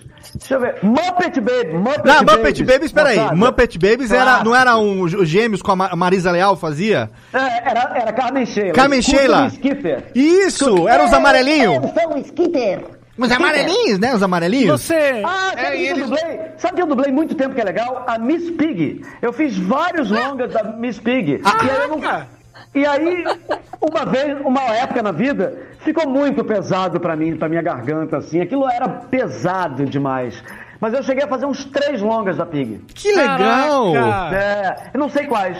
Eu acho que um é o em Nova York. Eu vou procurar um dia, eu, eu, eu lembro. Você A gente- fez o. Você fez o Willy Cat também, né? Em alguns O Willy Cat, a eu fui, do. eu, eu fui o 28º Willy Cat. Ó, tá vendo aqui? Pocahontas, Pocahontas. Eu faço o irmão do irmão daquele cara lá. Ele tá vendo ele do, do, do- ah, o vermelho e o Eu tenho que Berdan. colar, gente. Não, porra. Então a resposta pro Macorde é: ele tem que ver o verbete e o Berdan Júnior na Wikipedia e, e corrigir ainda. Mas tem coisa errada aí, você vê que não tem. Não tem Clube Ah, dos no- Cinco, no- não tem no- John Connor, não tem nada disso aí. No, no Não, Tiny tá no- tudo. No Tiny Toon a grana era fácil, hein? Porque era o Atchum, que era aquele ratinho pequenininho que fazia Atchum! Meu amigo. espinho. Ah, pô, tu me lembrou bem demais, cara. Eu nunca mais lembrei. O Atum era divertido de fazer, cara. Era divertido demais. O Tiny Toon devia ser uma bagunça absurda. Ou já era na época que cada um gravava separado? Não, era junto. Era uma bagunça absurda. A Ebert, quase todo o tempo da Ebert ainda era com todo mundo junto. Então tudo que você vê, versão brasileira Ebert Richards, tem essa pegada antiga ainda. É incrível. Não porque pela Ebert ser melhor, pior, e até era melhor mesmo. Mas porque era todo mundo junto. Por exemplo, a gente dublou o Platum. Todo mundo junto. Isso é um delírio. Era tipo 40 pessoas dentro do estúdio. Não nem cabe 40 pessoas dentro do estúdio. Sim. Era um delírio. Ô, gente, vamos aqui para as perguntas finais pro Oberdan. Quem tiver já separa aí. Eu queria fazer uma pergunta, Oberdan, que é o seguinte: É, você hoje, né? O que você tá fazendo? Eu sei que você faz roteiro, você já Sim. dirigiu, inclusive você falou que dirigiu há um tempo atrás peça do Celton e tal. É, o É, que- não, no Celta não. Fiz uma peça que eu fiz com. é, é, eu trabalho com Celta a vida toda. A gente fez uma peça há 30 e poucos anos, chamada O Ateneu. Uma peça com 37 atores, com muitos atores, uma peça muito difícil, quase uma ópera. Aham. E eu, e eu tenho um ano e pouco, eu remontei essa peça aqui no Rio, foi Ah, bem. tá. Com uma garotada assim, o Caio Manhente, o Vitor Thierry, esses meninos de, né, da mídia e tal, e são Sim. bons atores pra burro. E foi bem bacana. Eu virei roteirista, eu escrevo meus projetos. Eu sou casado com uma roteirista chamada Júlia Lordelo. Julinha escreve, sei lá, escreveu muito tempo O Homem São de Marte, escreveu esse filme A Minha Vida em Marte, do Paulo Gustavo, e hoje em dia está escrevendo no Multishow e tal, e eu escrevo roteiros com ela, e eu escrevo os meus projetos. Então a gente está vendendo dois longas-metragens nossos, mais duas séries de ficção e um reality. No momento é isso que eu tô fazendo. Que legal. E tô louco da cabeça com essa pandemia, né? Que tá louco. É, pois é, que, que a gente ainda tá se cuidando. Eu sei que você é do time dos que estão se preservando, que estão se Eu sou cuidando. um velhinho, né? Como vocês podem ver. Esse disfa- Eu boto esse disfarce aqui, mas eu sou velhinho mesmo. E aí, cara, eu, sa... eu não saí ainda. Eu saí tipo cinco vezes assim pra ir no banco uma vez. Todas as vezes no Tá banco. todo- E só, cara. Tá todo trabalhado no David Lopan. tô pedindo as coisas e é isso. Se você tá me vendo aí, me manda mantimentos, me manda água, pelo amor de Deus. Manda água, manda doces, manda tudo pra nós aqui. Ô, ô Bernão, uma pergunta minha de fã, é, que eu sei que você não tá dublando, não dubla mais, mas Sim. você é um apaixonado pela dublagem de qualidade. É um apaixonado muito. pelo, pelo ofício bem executado da dublagem. Muito, É, du- na verdade, é uma pergunta com duas partes. A primeira delas é se nesse momento agora, 2020, ah, o ofício de ator para dublagem é algo que você recomenda para quem tem essa paixão ainda? É algo que ainda vale a pena como profissão a ser seguida? E o que, que você mais sente saudade da época que você dublava com uma paixão tremenda? Não que você não tenha essa paixão, eu digo na época que você exer- exercia no dia a dia a- o seu ofício. Pô, mas tanta pergunta mais fácil pra fazer, Léo. Tu Não. faz pergunta cabeluda. Porra, fazer- demora três anos abre aceitar o convite, quer pergunta fácil? Três anos pra aceitar e quer. Cadê a reverb Léo. técnica? Três anos pra aceitar e quer pergunta fácil! Não tem não! Ô, Léo, eu vou falar, cara, eu sou mesmo apaixonado pela dublagem, assim. Eu sou um nerd, né? Um nerd velho, mas um nerd. Sim. Pô, cresci com desenho, sou um nerd, jogo NBA, essas coisas. Aham. É, é, eu, eu, claro que eu recomendaria para um apaixonado, até a Jé estava falando, né, que tá fazendo curso, eu queria até saber melhor depois. Uhum. Eu, é claro que eu recomendaria, bicho. Mas assim, a dublagem. é, tem que tomar cuidado, assim. Eu tenho muito medo dessas pessoas falando, venha para um novo mundo, venha para um novo mercado de trabalho, porque é uma coisa ilusória. Eu vi muitos gênios morrer. Gênios, eu tô falando, não são dubladores que nem eu, são gênios. Eu tô falando de Antônio Patinho, Jomeri Pozzoli, né? Vocês procurem saber, assim, são senhores tal Sim. que morreu assim, que não tinham dublagem, que não tinha trabalho para fazer. Então, eu não desejo isso para ninguém, muito menos para pessoas incríveis e diferenciadas. Claro. É, então, eu acho que você tem que ter muita disposição para entrar na dublagem, tem que ter paciência, muitos obas e olás, quem sabe o que é dublagem sabe o que eu tô falando, e saber que é uma profissão muito ingrata, que, como qualquer coisa artística, não é o, o- não tem mérito, não é por mérito, as coisas acontecem por, um- por muitas coisas, por muitas é, coisas que acontecem e sabe que não vai ter caminho fácil, tem que ter uma outra, um plano B sempre. É, e fora isso, tem que cair dentro mesmo. Se é apaixonado por dublagem, tem mais do que dublar. Dublagem é um mundo incrível. Eu sou apaixonado pela dublagem raiz, como você está falando aí. Eu sou louco para voltar a dublar muito, muito. Tô com isso no projeto da minha vida, assim.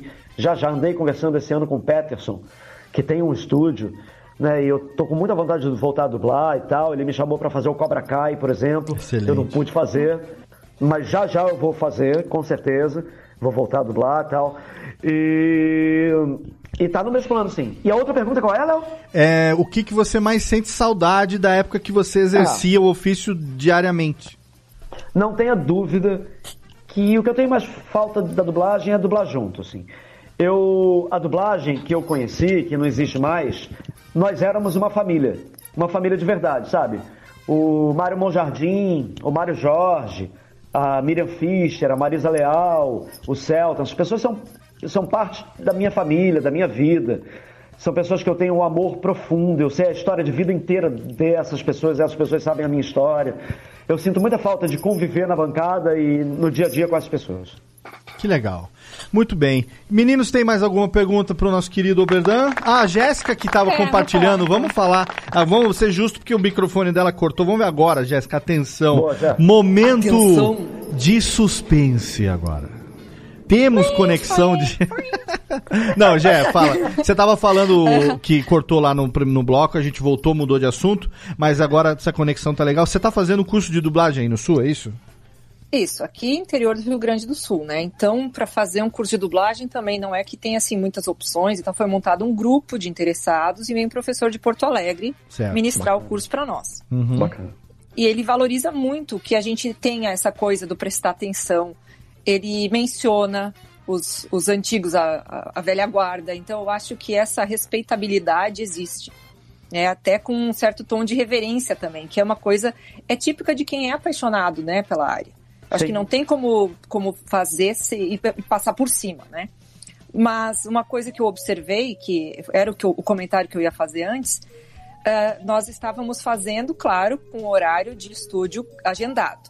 Então tem hora para começar e hora para terminar. Quando isso a pessoa já é um profissional, ok. Mas quando a gente ainda está começando, o nervoso bate mais ainda, né? Então você Claro. tem o cronômetro girando e tem que fazer e tem que terminar. Resultado, não dava tempo de ter esse, esse momento do prestar atenção e de fazer a apreensão daquele ensinamento. Então chegou a hora lá, eu tinha que fazer e tal, eu disse, ó, não tá rolando. Eu vou fazer em casa. Se fosse o caso de ficar no estúdio, né, em outro momento tal, e ficar independente de horário, eu ficaria. Também não penso muito nessa coisa da hora, né? Não, você tem que fazer bem feito. E aí eu vim para casa e eu precisei uh, perceber que a forma como eu tinha anotado a fala, com suspiros, com pontos, isso estava mais me atrapalhando do que me ajudando. Mas eu tive que ter meu tempo para me dar conta disso. Que no momento de aula, mesmo que seja um, um grupo ali que está todo mundo aprendendo, cada um vai ter os seus insights. Então, foi para mim foi muito importante tomar o tempo e, e aí que eu passei a valorizar muito desse é um autoaprendizado. Às vezes a gente tem que entender como é que aquela, aquela informação está funcionando na gente para a gente devolver isso no personagem. Engraçado, né? Não, é, porque não é agora- simplesmente falar em cima. Você falando agora, já tem uma coisa assim que eu nunca tinha prestado atenção, que eu acabei de entender. Assim, a dublagem tem a ver com relaxamento, tem a ver com você brincar com aquilo, porque são muitas coisas ao mesmo tempo, né? Você escuta, você lê, você olha, você tem que dublar. E geralmente quem está começando, fazendo um curso, está tenso, né? É. É exatamente o contrário do que você precisaria para fazer um bom trabalho. Então, é, acho que só com tempo de voo, né? Que você vai realmente pegando isso que você entendeu depois em casa. Ah, não, é mais assim, ó. Eu tenho que, né? Claro É que fluiu, Claro. mas é claro. um tempo, tem que dar um tempo para assentar a ideia, para assentar o gestual. Então, eu, até eu estava fazendo e eu estava me atrapalhando porque tinha falas assim que eu perdia o tempo, eu estava mais preocupada em ver o gesto do personagem e não prestava, perdi o tempo da fala. E aí eu pensei, cara, é, é muita informação, é bem isso, né? Tem que aprender a, a- a sistematizar isso tudo na cabeça. E isso me recordou de uma outra coisa. Tem uma menina que fez a Moana e ela fez, ela era da, da ela fez a Bro, fez Broadway, ela era de palco, assim, tea- teatro. E ela fez o teste lá pra Disney e foi escolhida e ela levou isso como um susto, ela não botava muita fé. E ela, na entrevista, ela comentava que se que estranhou o tempo e a paciência que tiveram com ela para ela fazer um bom trabalho em Moana. E que isso foi fundamental de terem a paciência. Me, me chamou a atenção de ela destacar isso como importante, sabe? Tiveram paciência comigo. Eu disse, gente, pensei com meus botões, né? Ter paciência com alguém que tá começando não deveria ser uma coisa assim tão destacável. É Pois que é. deveria ser natural. Já a gente um dia, outro dia, né? Porque não temos tempo para isso hoje, a gente vai conversar sobre isso. Mas passa muito assim, não, não tem nada de errado, mas os estúdios também não estão muito aí com a qualidade. Entendeu? É, a Disney tá, né? Um longa, tira um tempo especial, faz. O Tintim jamais sairia aquele trabalho meu e do Mauro se o Marcelo Coutinho não tivesse dado todo o tempo pra gente, sabe? Eu, eu, eu, eu burlei as regras, eu levei o textinho pra casa, cortei. Hoje eu falo isso amarradão. Claro, quero fazer o melhor trabalho do mundo. Eu sou um Caxias, ninguém me pagou a mais pra ficar trabalhando dentro de casa. Claro. Mas eu, mas eu fiquei. E o trabalho, graças a Deus, é de dar orgulho. É, esse tempo não existe mesmo. Ah, é muito frio. E assim, aumentando os custos de dublagem e a demanda com a TV acaba, com o streaming, com tudo, eu tenho medo de onde vai parar. Mas não, não tem o que fazer. Isso é, o- é a evolução das coisas, o progresso. É assim Mas que, as pessoas tão assim caminha a humanidade. Tem gente que reclamou, né? Tem, a gente soube de, de algumas coisas aí que foram gravadas em Miami, não sei onde, vieram com É, né? sotaque, e o pessoal meio reclamou nas redes, eu não sei, né? Eu acho que também tem um limite aí que o. Mas ele, a, a impressão que eu tenho é que eles não estão assim muito importados com isso ainda, infelizmente. Eu, por exemplo, eu parei de fazer o leitão de uma maneira um pouco traumática, assim. Não, não foi vontade minha. Eu, sabe, foi combinado uma coisa comigo, não cumpriram e eu não tinha como dublar duas vezes por semana. como Que também é queriam. muito comum no mercado essa coisa de não se cumprir Isso. depois. E aí, tal. bicho, sexta-feira me falaram, ah, vamos ver aí e tal. Segunda-feira me ligaram e falaram, não, não, já não é você mais não. Então, assim, é meio frio, sabe? É- é- a realidade é essa. E não é culpa de ninguém. Eu, eu tenho sentido que, assim, aqui em casa eu tenho duas filhas de 5 anos, né? Então a gente assiste muito desenho, YouTube e tudo. E o que eu tenho percebido, até comento com a minha esposa, que ela também adora dublagem, né? Que hoje em dia o pessoal tem feito muita coisa pra visualização. Porque assim, deixa as crianças vendo, é uma criança pequena, então não precisa você ter um esmero com a dublagem, pagar um dublador bom, sendo que a criança não tá prestando atenção. Aquilo tá sendo background. Pra né? entreter, né? Então a gente vê umas coisas tão ruins que eu falo, nossa, você vê que o estúdio ele gastou um dinheiro pra fazer um desenho bonito, que você reconhece o CGI, você vê que ele tá tem um público, fala, pô, tem um milhão de assinantes, não sei o que lá, e você vê a dublagem e fala, cara, na parte que é o coração, eles estão falhando. Porque a gente que hoje chegou aqui nos 30 e poucos anos, 30 anos, a gente tem muito isso de ter o personagem com a voz dele na nossa cabeça e aquilo que a gente caça esse cara por aí, você caça ó, dubladores, você fala, puta, ó, ó fulano, ó fulano, ó fulano. E a gente Isso. cresce, né? Ah, Quem, quem não, não, sei lá, não consegue lembrar até hoje, sei lá, voz do, do Lion gritando Thundercats, do Papai Smurf claro. E, e de outros personagens, né? Então eu acho que hoje isso virou um pouco carne de vaca porque as pessoas elas não querem mais a audiência, porque antes você passava na Globo na hora do almoço. Era uma vez, era um shot só. Se fez desenho, o sucesso fez desenho, o desenho fez sucesso, foi. Se não foi, lascou. E agora não, agora é a hora que eu quiser ver. Então, tipo, ah, faz qualquer coisa porque vai dar view. Vai dar view Sim. de qualquer jeito, né? E já aproveitando para emendar minha pergunta, Sim. a gente hoje tá com eh, essa geração nova, eles têm muito muitos meios de, de receber conteúdo, né? Então, o pessoal pode usar um streaming, um YouTube, é, um podcast, jogo e tudo mais, né? E a gente vê que muita molecada nova tem esse discurso de eu não assisto dublado porque eu prefiro a voz original. Ah, eu prefiro o ator original. Ah, eu gosto do, do, do Tony Stark original. Eu gosto de não sei o que original. Assim, como você que é dublador, né, mas também produtor, roteirista, você enxerga? Você acha que o brasileiro tá perdendo esse link que ele tinha com os atores, com os dubladores, porque tá chegando muita coisa globalizada para eles? Olha, eu acho que deve perder alguma coisa, né? não tenha dúvida que o mundo está mais globalizado mesmo e o inglês é mais presente na vida de todo mundo. Mas, por outro lado, a dublagem é, é muito sedutora, né? De cara, tudo que é desenho não, não tem a voz original, né? Desenho Sim. é desenho, né? Sim. Então já, já, já cai num outro lugar. E o que é filme, eu entendo. Eu, eu, por exemplo, eu tenho um problema com, com filme dublado, confesso pra vocês. Mas o meu problema é particular. Eu conheço muito essas pessoas. Quando o Dário de Castro abre a boca fazendo, sei lá, o Kenneth Branagh, é o Dário de Castro, bicho. Sim. Sabe? Ou, ou o Garcia Júnior fala alguma coisa. É o Garcia Júnior, eu conheço o Garcia Júnior desde que eu sou uma criança, porra. Então, eu conheço muito, muito essas pessoas. Por outro lado, olha como a dublagem mudou. Sempre que eu escuto uma dublagem antiga, eu paro na mesma hora. No outro dia, eu falei pro Nilson, no outro dia no telefone, tava passando o Lady Hawk, no Nossa. comecinho, assim.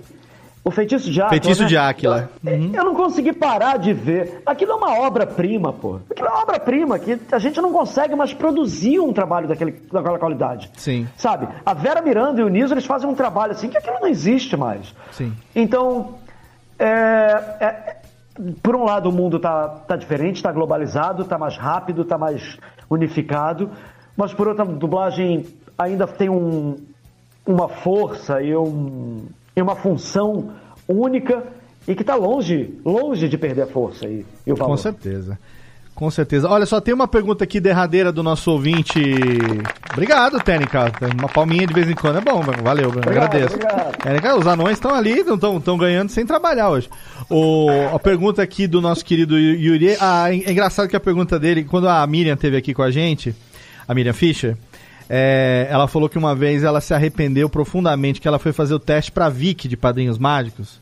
E que ela resolveu fazer aquela voz esganiçada, estridente, achando que não ia dar em nada, ganhou o papel e se fudeu, literalmente, porque ela disse que dependendo do, do- da quantidade de dublagens que ela, que ela fazia, chegava a, a sentir gosto de sangue na garganta, de tanto Ah. que ela criou uma voz que ela não conseguia sustentar. Enfim, mas né, ela contando essa história. E o Iri, e o pergunta a mesma coisa pra você. Se já teve alguma voz que Claro. você criou pra algum personagem em algum momento e depois você, por ser desconfortável, enfim, falou assim, onde é que eu fui amarrar meu jegue? Claro, Miss Pig. Pô, Miss Pig é a maior cilada da face da terra. Eu fiz o primeiro longa, sei lá quem foi o louco que me botou, eu ainda era moleque, e aí sustentei bem. Aí fiz um segundo, já era mais difícil. No terceiro que eu fui fazer, eu quase morri. Eu morri, pô. E aí eu falei, pelo amor de Deus, no próximo outro, pelo amor de Deus. Você conhece- eu foi o Márcio Simões que assumiu. O, o Briggs faz a Miss Pig, né? Ah, é o Briggs que Inclusive o, inclusive o Briggs tem o tutorial pra você imitar, pra você fazer a voz da Miss Pig. Você nunca ouviu falar isso? é. Não. Ele tem o tutorial pra Miss. Pig, que ele Não. É, o tutorial do Briggs é uma coisa que ele começa com aquela coisa fininha de Mickey, aquela coisa de assim. Ah, é. Aí você pega o você vai criando o pigarro, vai criando o pigarro. Ah, não, era o, o tutorial pra fazer o Yoda. Você Era começa Yoda. com o Mickey, aí vai transformando ele em Miss Pig, uma coisa assim mais grave, e aí você joga o cigarro, joga o pigarro e vira. Ei, Yoda, evolução de. É o tutorial de Yoda que ele vai, vai de. Ô, Térica, eu mereço aí uma palminha também, vai, pela brincadeira, vai, por favor, né, mano. Aqui, ó, agora em fase de, de coronga e de gravação remota, quem sabe eu não consigo ser dublador. Léo, É, a Fala, hora é Jeff. essa, pô. Fala, quero fazer Léo, aqui, Léo, minha última minha pergunta. Vamos lá, pra para- fechar a tampa. Volta, espero que Meu seja Deus, boa, né? né? Vamos Eu ver. estou, estou muito feliz de estar aqui. Eu estou, estou realmente muito, muito contente. É, ô, Verdão, a gente Sim. vive né, um momento assim onde a nostalgia ela tem um peso muito muito forte, né, para todo mundo. A gente vive uma onda de revivals aí, de Boa, é, reboots, remakes. É, inclusive, não para agradar uma geração é, que hoje, né, já, já tem mais poder de consumo e tudo mais, que na época eram crianças, e também para renovar, né, esse público. É, e e- e eu, eu gostaria de saber, de todos esses personagens maravilhosos que você já fez, já dublou e tal, qual desses personagens você gostaria que tivesse um revival aí para que você pudesse fazer a sua voz né, é, na dublagem aí pra quem sabe uma nova geração conhecer esse personagem? Ficou difícil? Só pergunta difícil. Só pedrada, moçada. É. Vamos Aqui, aqui você falou que É. nós manda bem, aqui a gente deixa o convidado contra a parede. Vocês realmente são incríveis. Olha aqui, é... cara, eu, eu tem, tem muitos personagens assim que, que eu gostaria muito de fazer mais, assim. É, eu vou chutar um aqui, tá? Eu não sei nem se é o que eu mais gostaria, mas o Lino do Charlie Brown é um, é um personagem muito, muito bacana, assim. É muito bom de fazer. Era muito bom de fazer com a minha turma. O Celton fazia o Charlie Brown, a Miriam Fischer fazia a, a, A Luz, Sally, né? a Sally. a, a Lourinha, a Isaura, o, a Marisa fazia a Lucy e o Zé Leonardo fazia o Schroeder, eu acho.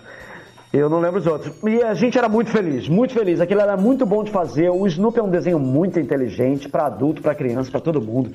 E é um tesão fazer. E o Lino, Lino vem que tem. Aquilo era demais. Lino vem que Andava tem. com aquela cobertinha, né? Ah, Charlie Brown, ah, Charlie Brown.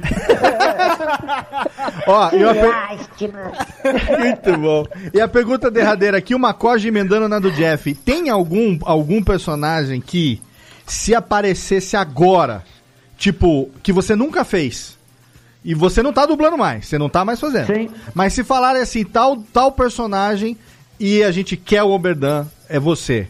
Tem, tem algum, algum que você sempre quis e nunca teve chance, e você achou que a minha voz talvez seja, fosse legal nisso? Olha, eu vou te falar. Eu vou. Polêmica! Beleza! Eu vou, eu vou falar. Eu, eu vou falar um que eu gosto muito, assim. Eu fiz teste pro Homem-Aranha. Homem-Aranha, porra. Homem-Aranha. Mas o Tobey Maguire. Veja só essa história. Eu fiz um ótimo teste. Eu que dublava o Tobey Maguire. Eu fiz o Pleasant View. Eu fiz os dois filmes do Tobey Maguire. Aham. E aí, cara, o estúdio não quis com tudo. Ele falou que eu era horrível. Não, mentira, ele não chegou a falar isso. Mas eles, eu não sei nem que estúdio era. Eles não quiseram com tudo, assim. Acho que fiz eu, Niso e mais alguém. Eles não quiseram nenhum dos três. Falou, quero que o Niso refaça com mais outros dois. Não me quiseram. Aí chamaram o Manolo. O Manolo foi lá falar: gente, botem o Oberdan, é perfeito pro Oberdan. Mesmo assim, eles não quiseram, acabou que o Manolo fez. Aham. Eu acho, e é- e a minha opinião, que o Tobey Maguire, o melhor dublador para pro Tobey Maguire sou eu. Ele tem uma doçura, assim, que é aquela história da doçura da voz e tal. Aham. O, Tobey o Tobey Maguire é muito frágil, assim, tem uma doçura muito grande. Eu acho que eu faria um bom Homem-Aranha do, do Maguire. Acho que esse é o personagem que eu gostaria de ter feito. Olha, aí. excelente. Muito bom, muito bom. Gente, ó, se deixar, a gente fica aqui até amanhã conversando esse, esse papo que foi tão esperado, mas, né, como diz o, como diria Giovanni Improta, essa é pros velhos também, o tempo ruge e a sapucaí é grande, então vamos... Técnica, cadê a, a trilhazinha de encerramento aqui? A, a nova, não. A nova que é pra não ter strike no YouTube, Técnica, faz favor. Aquela, aquela lá. Ó! Sim! Estamos encerrando mais uma edição do seu Radiofobia, Aliás, exatamente. A cada duas semanas trazendo pra você um papo totalmente fenomenal aqui na Radiofobia Podcast Network. E dessa vez tivemos aqui um especial Coração da Voz. Contamos com a presença dos nossos queridos participantes diretamente de Sorocaba. Obrigado, menino Chester. Valeu. Muito obrigado, Léo. Eu, de novo, digo, estou muito feliz porque realmente é, é relembrado esse personagem que a gente ama tanto e, e que tem a voz tão impressa, né?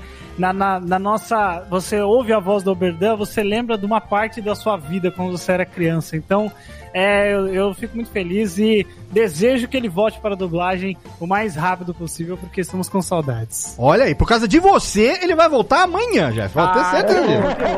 Muito bem. E também diretamente de São Bernardo do Campo, o pai das duas gêmeas que ele tá aí, ele e a mulher, na verdade ele fala das duas gêmeas, mas é ele e a Aline, mulher dele, que ficam disputando ali de quem é essa voz assistindo os desenhos animados que eu tô sabendo, Thiago Fujiwara, nosso querido Japa.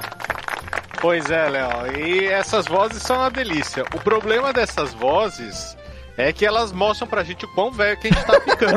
É, querido. O Macaulay, Macaulay Culkin acabou com a gente essa semana aí. É. né? Filha de uma mãe, ele colocou que ele tá com 40 anos. Exatamente. 40 anos e nós estamos. Tiago Fujiwara, você tá chegando nos 40, eu já passei dos 40, então vira esse disco. E ela tá longe ainda de chegar nos 40, mas ela está aí, quem sabe, em breve, emprestando sua voz para personagens fenomenais, diretamente de Santa Maria da Boca del Muente, nossa querida gauchinha Jéssica Bertol, que acertou no setup, hein? Eu tô bem pertinho dos 40, viu? Ah, já, já tá? Já? Ai, Deus. claro, sim, só pra deixar claro. Muito bem. Obrigado, Jé, pela sua participação Beijo, hoje. Eu que agradeço. Muito Excelente. obrigada. Muito obrigado. E temos aqui, tá, ó, Técnica, agora aqui a vinhetinha pra encerrar. Sim, o Técnica tá, tá, tá doente. Ah, tá. Aqui é do convidado, Técnica. Aqui, ó, tudo, tudo cronometrado. Exatamente, diretamente do Rio de Janeiro, meu amigo querido ídolo de pano que veio hoje realizar o sonho desse velho nerd aqui, apaixonado por dublagem, Oberdan Júnior. Valeu, queridão. Olha aí, me chamem sempre que precisar. Eu não posso pagar muito, porque eu tô meio duro.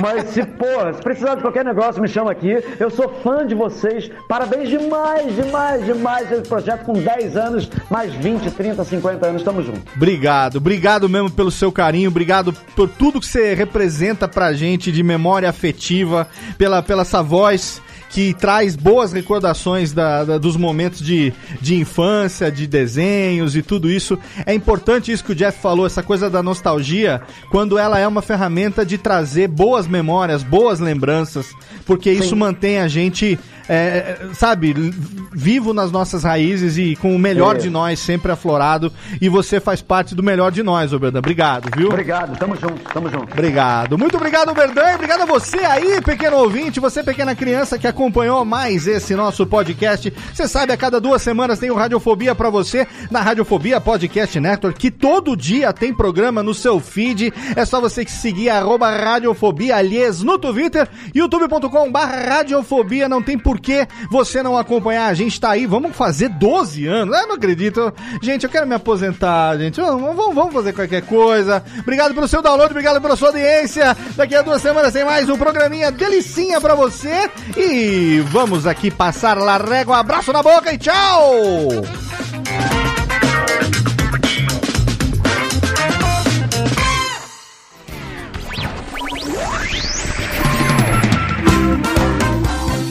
Este podcast foi publicado pela Radiofobia Podcast Network. Acesse radiofobia.com.br barra podcast para conhecer e ouvir todos os nossos programas ou assine no seu agregador de podcast preferido. Esperamos você no próximo episódio.